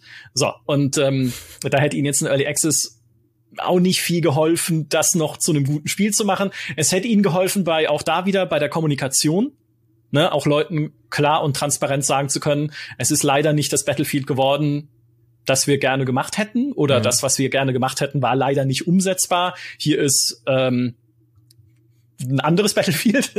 Viel Spaß damit. Ähm, aber ne, auch da hätten dann die Investoren wieder bei EA angerufen und gesagt, seid ihr eigentlich noch ganz dicht? Ne? Ja. Also äh, warum sagt ihr zu einem Spiel, das wirklich wichtig ist für euch, ne, was für den Umsatz von EA bedeutsam ist. Einfach, warum sagt ihr da, ihr konntet es nicht umsetzen? Äh, hm. Okay, alright. Ne? Und diese Angst ist einfach eine, die, glaube ich, äh, immer da sein wird. Gerade wenn es um die großen Spiele und die großen Summen geht, die da drauf liegen. Schade. Ja. ja. Das stimmt. Das ist halt dann oft auch eben die, die Grundlage, die gesetzt wird. Dass, da kann dann auch ein Early Access nichts mehr retten. Ich meine, bei Siedler war es ja auch so, ja. dass dann die Beta gespielt wurde. Und dann haben sie auch noch mal ein Jahr draufgeschlagen und ähm, konnten das also es nicht mehr nicht mehr retten. Äh, es war ja unbezahlt, es war ja kein Early Access Jahr, was draufgeschlagen wurde. Es war ja nochmal ein Jahr Entwicklungskosten, ohne dass Leute dafür Geld ausgegeben haben. Und am Ende ist halt dann trotzdem das rausgekommen, was bei rausgekommen ist, weil manchmal hilft halt dann auch ein Early Access nicht mehr. Da muss schon der Early Access auch eine Form von Spiel liefern, wo dann die, die Möglichkeit da ist, dass da noch was draus wird, was die Leute überhaupt haben wollen. Ja, und das, das aller, und äh, jetzt bricht die Kommentarsektion zusammen unter diesem äh, Video und oder Podcast, das, das allerbeste Beispiel einfach, was so ein Early Access auch an, ähm, naja, ich sag mal, an, an Reddit-Fegefeuer erzeugen kann, Star Citizen. Hm. Ich meine, Star Citizen teilt die Menschheit in zwei Gruppen, manchmal gefühlt zumindest, wenn man Kommentare liest. Die eine Gruppe sagt, das ist ein Scam. Es wird nie erscheinen. Ihr wurdet um euer Geld geprellt. Die andere Hälfte sagt, das ist geil. Ich unterstütze diesen Traum. Bitte, Chris Roberts, mach es wahr. Hm. Und dazwischen ist ein, ein ödes Niemandsland, wo ein paar Leute wie ich rumschlurfen und sagen, ja, man kann es kritisch betrachten, man kann aber genauso halt auch sehen, was der Traum ist und warum man es vielleicht gerne unterstützt. Und nein, ich will das Thema jetzt nicht in der Tiefe diskutieren, weil das benötigt eigene Podcasts und Videos, die wir auch noch machen werden zum Thema Star Citizen. Aber ne, es, es zeigt einfach, wie ein Early Access diese, dadurch, dass er diese Transparenz bringt, halt einfach in Begeisterung münden kann, aber natürlich auch in Enttäuschung umschlagen kann. Und auch wenn man sich dann bei äh, Star Citizen halt anguckt, okay, Release-Termine werden gar keine mehr genannt, ne? Sachen werden irgendwie nicht fertig oder werden verschoben oder irgendwie reden sie gar nicht mehr über bestimmte äh, Bestandteile. Squadron 42, ne, wann gibt's da mal wieder was richtig Großes, Neues? Weißt du halt dann vielleicht nicht oder ist dann unklar und Leute werden deswegen unzufrieden. Dann guckst du in den Progress-Tracker rein und siehst Sachen wie, okay, sie arbeiten daran, dass KI-Figuren in Star Citizen, in diesem persistenten Universum, lernen, an Spielautomaten mehrere Runden zu zocken. Ich denke so, ist das wichtig? ist, vielleicht ist es wichtig, ja, vielleicht ist es halt cool, einfach als immersives Detail. Vielleicht ist es genau dieses Detail, was dich am Ende in dieser Bar, in der Spielautomaten stehen, die Liebe spüren lassen wird, die drin steckt aber wenn du es liest, denkst du erstmal, haben die keine anderen Probleme? Ne? Server-Meshing, Persistent Entity Streaming, wichtige Technologien für dieses Online-Spiel, ne, dass dann irgendwie dieses Universum persistent wird, dass du irgendwie Sachen auf den Boden werfen kannst und sie sind immer noch da, wenn du dich aus und wieder einloggst oder sowas die dauern sehr lange und dann steht da, die KI soll lernen, Spielautomaten zu bedienen. Aber ja, All das sind halt diese Puzzlestücke einer Spieleentwicklung. Wie du jetzt doch total emotional geworden bist bezüglich äh, Star Citizen. Citizen nee, Spielautomaten machen mich einfach Ach so, emotional. Das, ja, ja, ja. ja. Wen nicht? Wen nicht, Micha? ähm, Ihr Lieben, ich habe eigentlich auch noch ganz viele Punkte auf meinem Zettel, die auch äh, eine eigene Podcast-Folge verdient hätten und jetzt auch bekommen werden, denn wir sind am Ende unserer Zeit angekommen, aber das macht überhaupt nichts, denn äh, zum einen sind das alles Themen, die wir auch noch hervorragend nach Release besprechen können, zum anderen äh, habe ich meinen Peak heute sowieso erreicht nach meiner erotischen Bärenstory. Das heißt, es macht gar nichts. Ähm, und ich freue mich sehr, dass ihr äh, einfach durch mein Prompt und was ist euer Eindruck so ähm, jetzt anderthalb Stunden extrem kompetent füllen konntet. Ich freue mich sehr. Es hat wahnsinnig viel Spaß mit euch gemacht. Danke für eure Expertise. Ähm, danke für diesen wirklich, wirklich spannenden letzten Blick auf Baldur's Gate 3, bevor es in wenigen Tagen losgeht. Es war ein Fest mit euch. Ja, hat Spaß gemacht. Ich will jetzt mehr wissen über Schillers Hund. Ja, auch das ja. bekommt noch eine eigene äh, Podcast-Folge. Fabiane, du bist bereit, gleich Tschüss zu sagen. Nee, das haben wir uns, haben wir vorbereitet. Also jetzt noch nicht, aber gleich. Äh, was? ich wollte gerade sagen, dass Micha ja mit dem Hund reden kann, wenn er Exakt. ist. Exakt. Ja, gibt ja. es die Möglichkeit, mit Schillers Hund zu reden? Schreibt es in die Kommentare. Und was würde er sagen? würde er reimen? Keine Ahnung. Das sind alles äh, wichtige Fragen. Eine weitere wichtige Frage, die ich euch stellen werde. Euch da draußen, die zuschaut oder zuhört, wisst ihr eigentlich, womit ihr euch perfekt die Zeit bis zum Release vertreiben könnt? Wir haben es vorhin schon erwähnt, aber ich tue jetzt so, als würde ich es zum ersten Mal euch gerade enthüllen. Passt auf. Was würdet ihr sagen, wenn ich euch verraten würde, dass es eine D&D-Kampagne gibt, in der nicht nur wir drei mitspielen, sondern auch Lennart von Gamester YouTube, Jochen und Sophia und unsere allerliebste Natascha als Spielleiterin und dass es das alles komplett kostenlos auf YouTube gibt. Wahrscheinlich ist die Antwort, ihr werdet in völliger Ekstase und das komplett zurecht. Äh, wir sind's auch. Und ähm, ich kann es euch sehr empfehlen, wenn ihr gerade richtig Bock auf D&D bekommen habt und auf mehr albernes Gerede von uns, weil das ist ähm, wahrscheinlich, ich habe es jetzt nicht ausgerechnet, aber wahrscheinlich exakt die Stundenanzahl, die noch vergehen wird von diesem Podcast bis zum Release von Baldur's Gate 3, ist genau unsere Kampagne. Ähm, haben wir extra so getimt. Und wir würden uns sehr freuen, wenn ihr da äh, reinschaut in Ready to Roll. Ansonsten danke ich euch fürs Zuhören als Podcast oder fürs Zuschauen auf Gamestar Talk. Ähm, wir hören uns hier sehr bald wieder und natürlich hören wir uns vor allem auch nach dem Release von Baldur's Gate 3 wieder. Und dann werden wir eiskalt unsere heute aufgestellten Thesen überprüfen. Bis dahin, macht's gut. Tschüss. Wuff, wuff. Ausgezeichnet.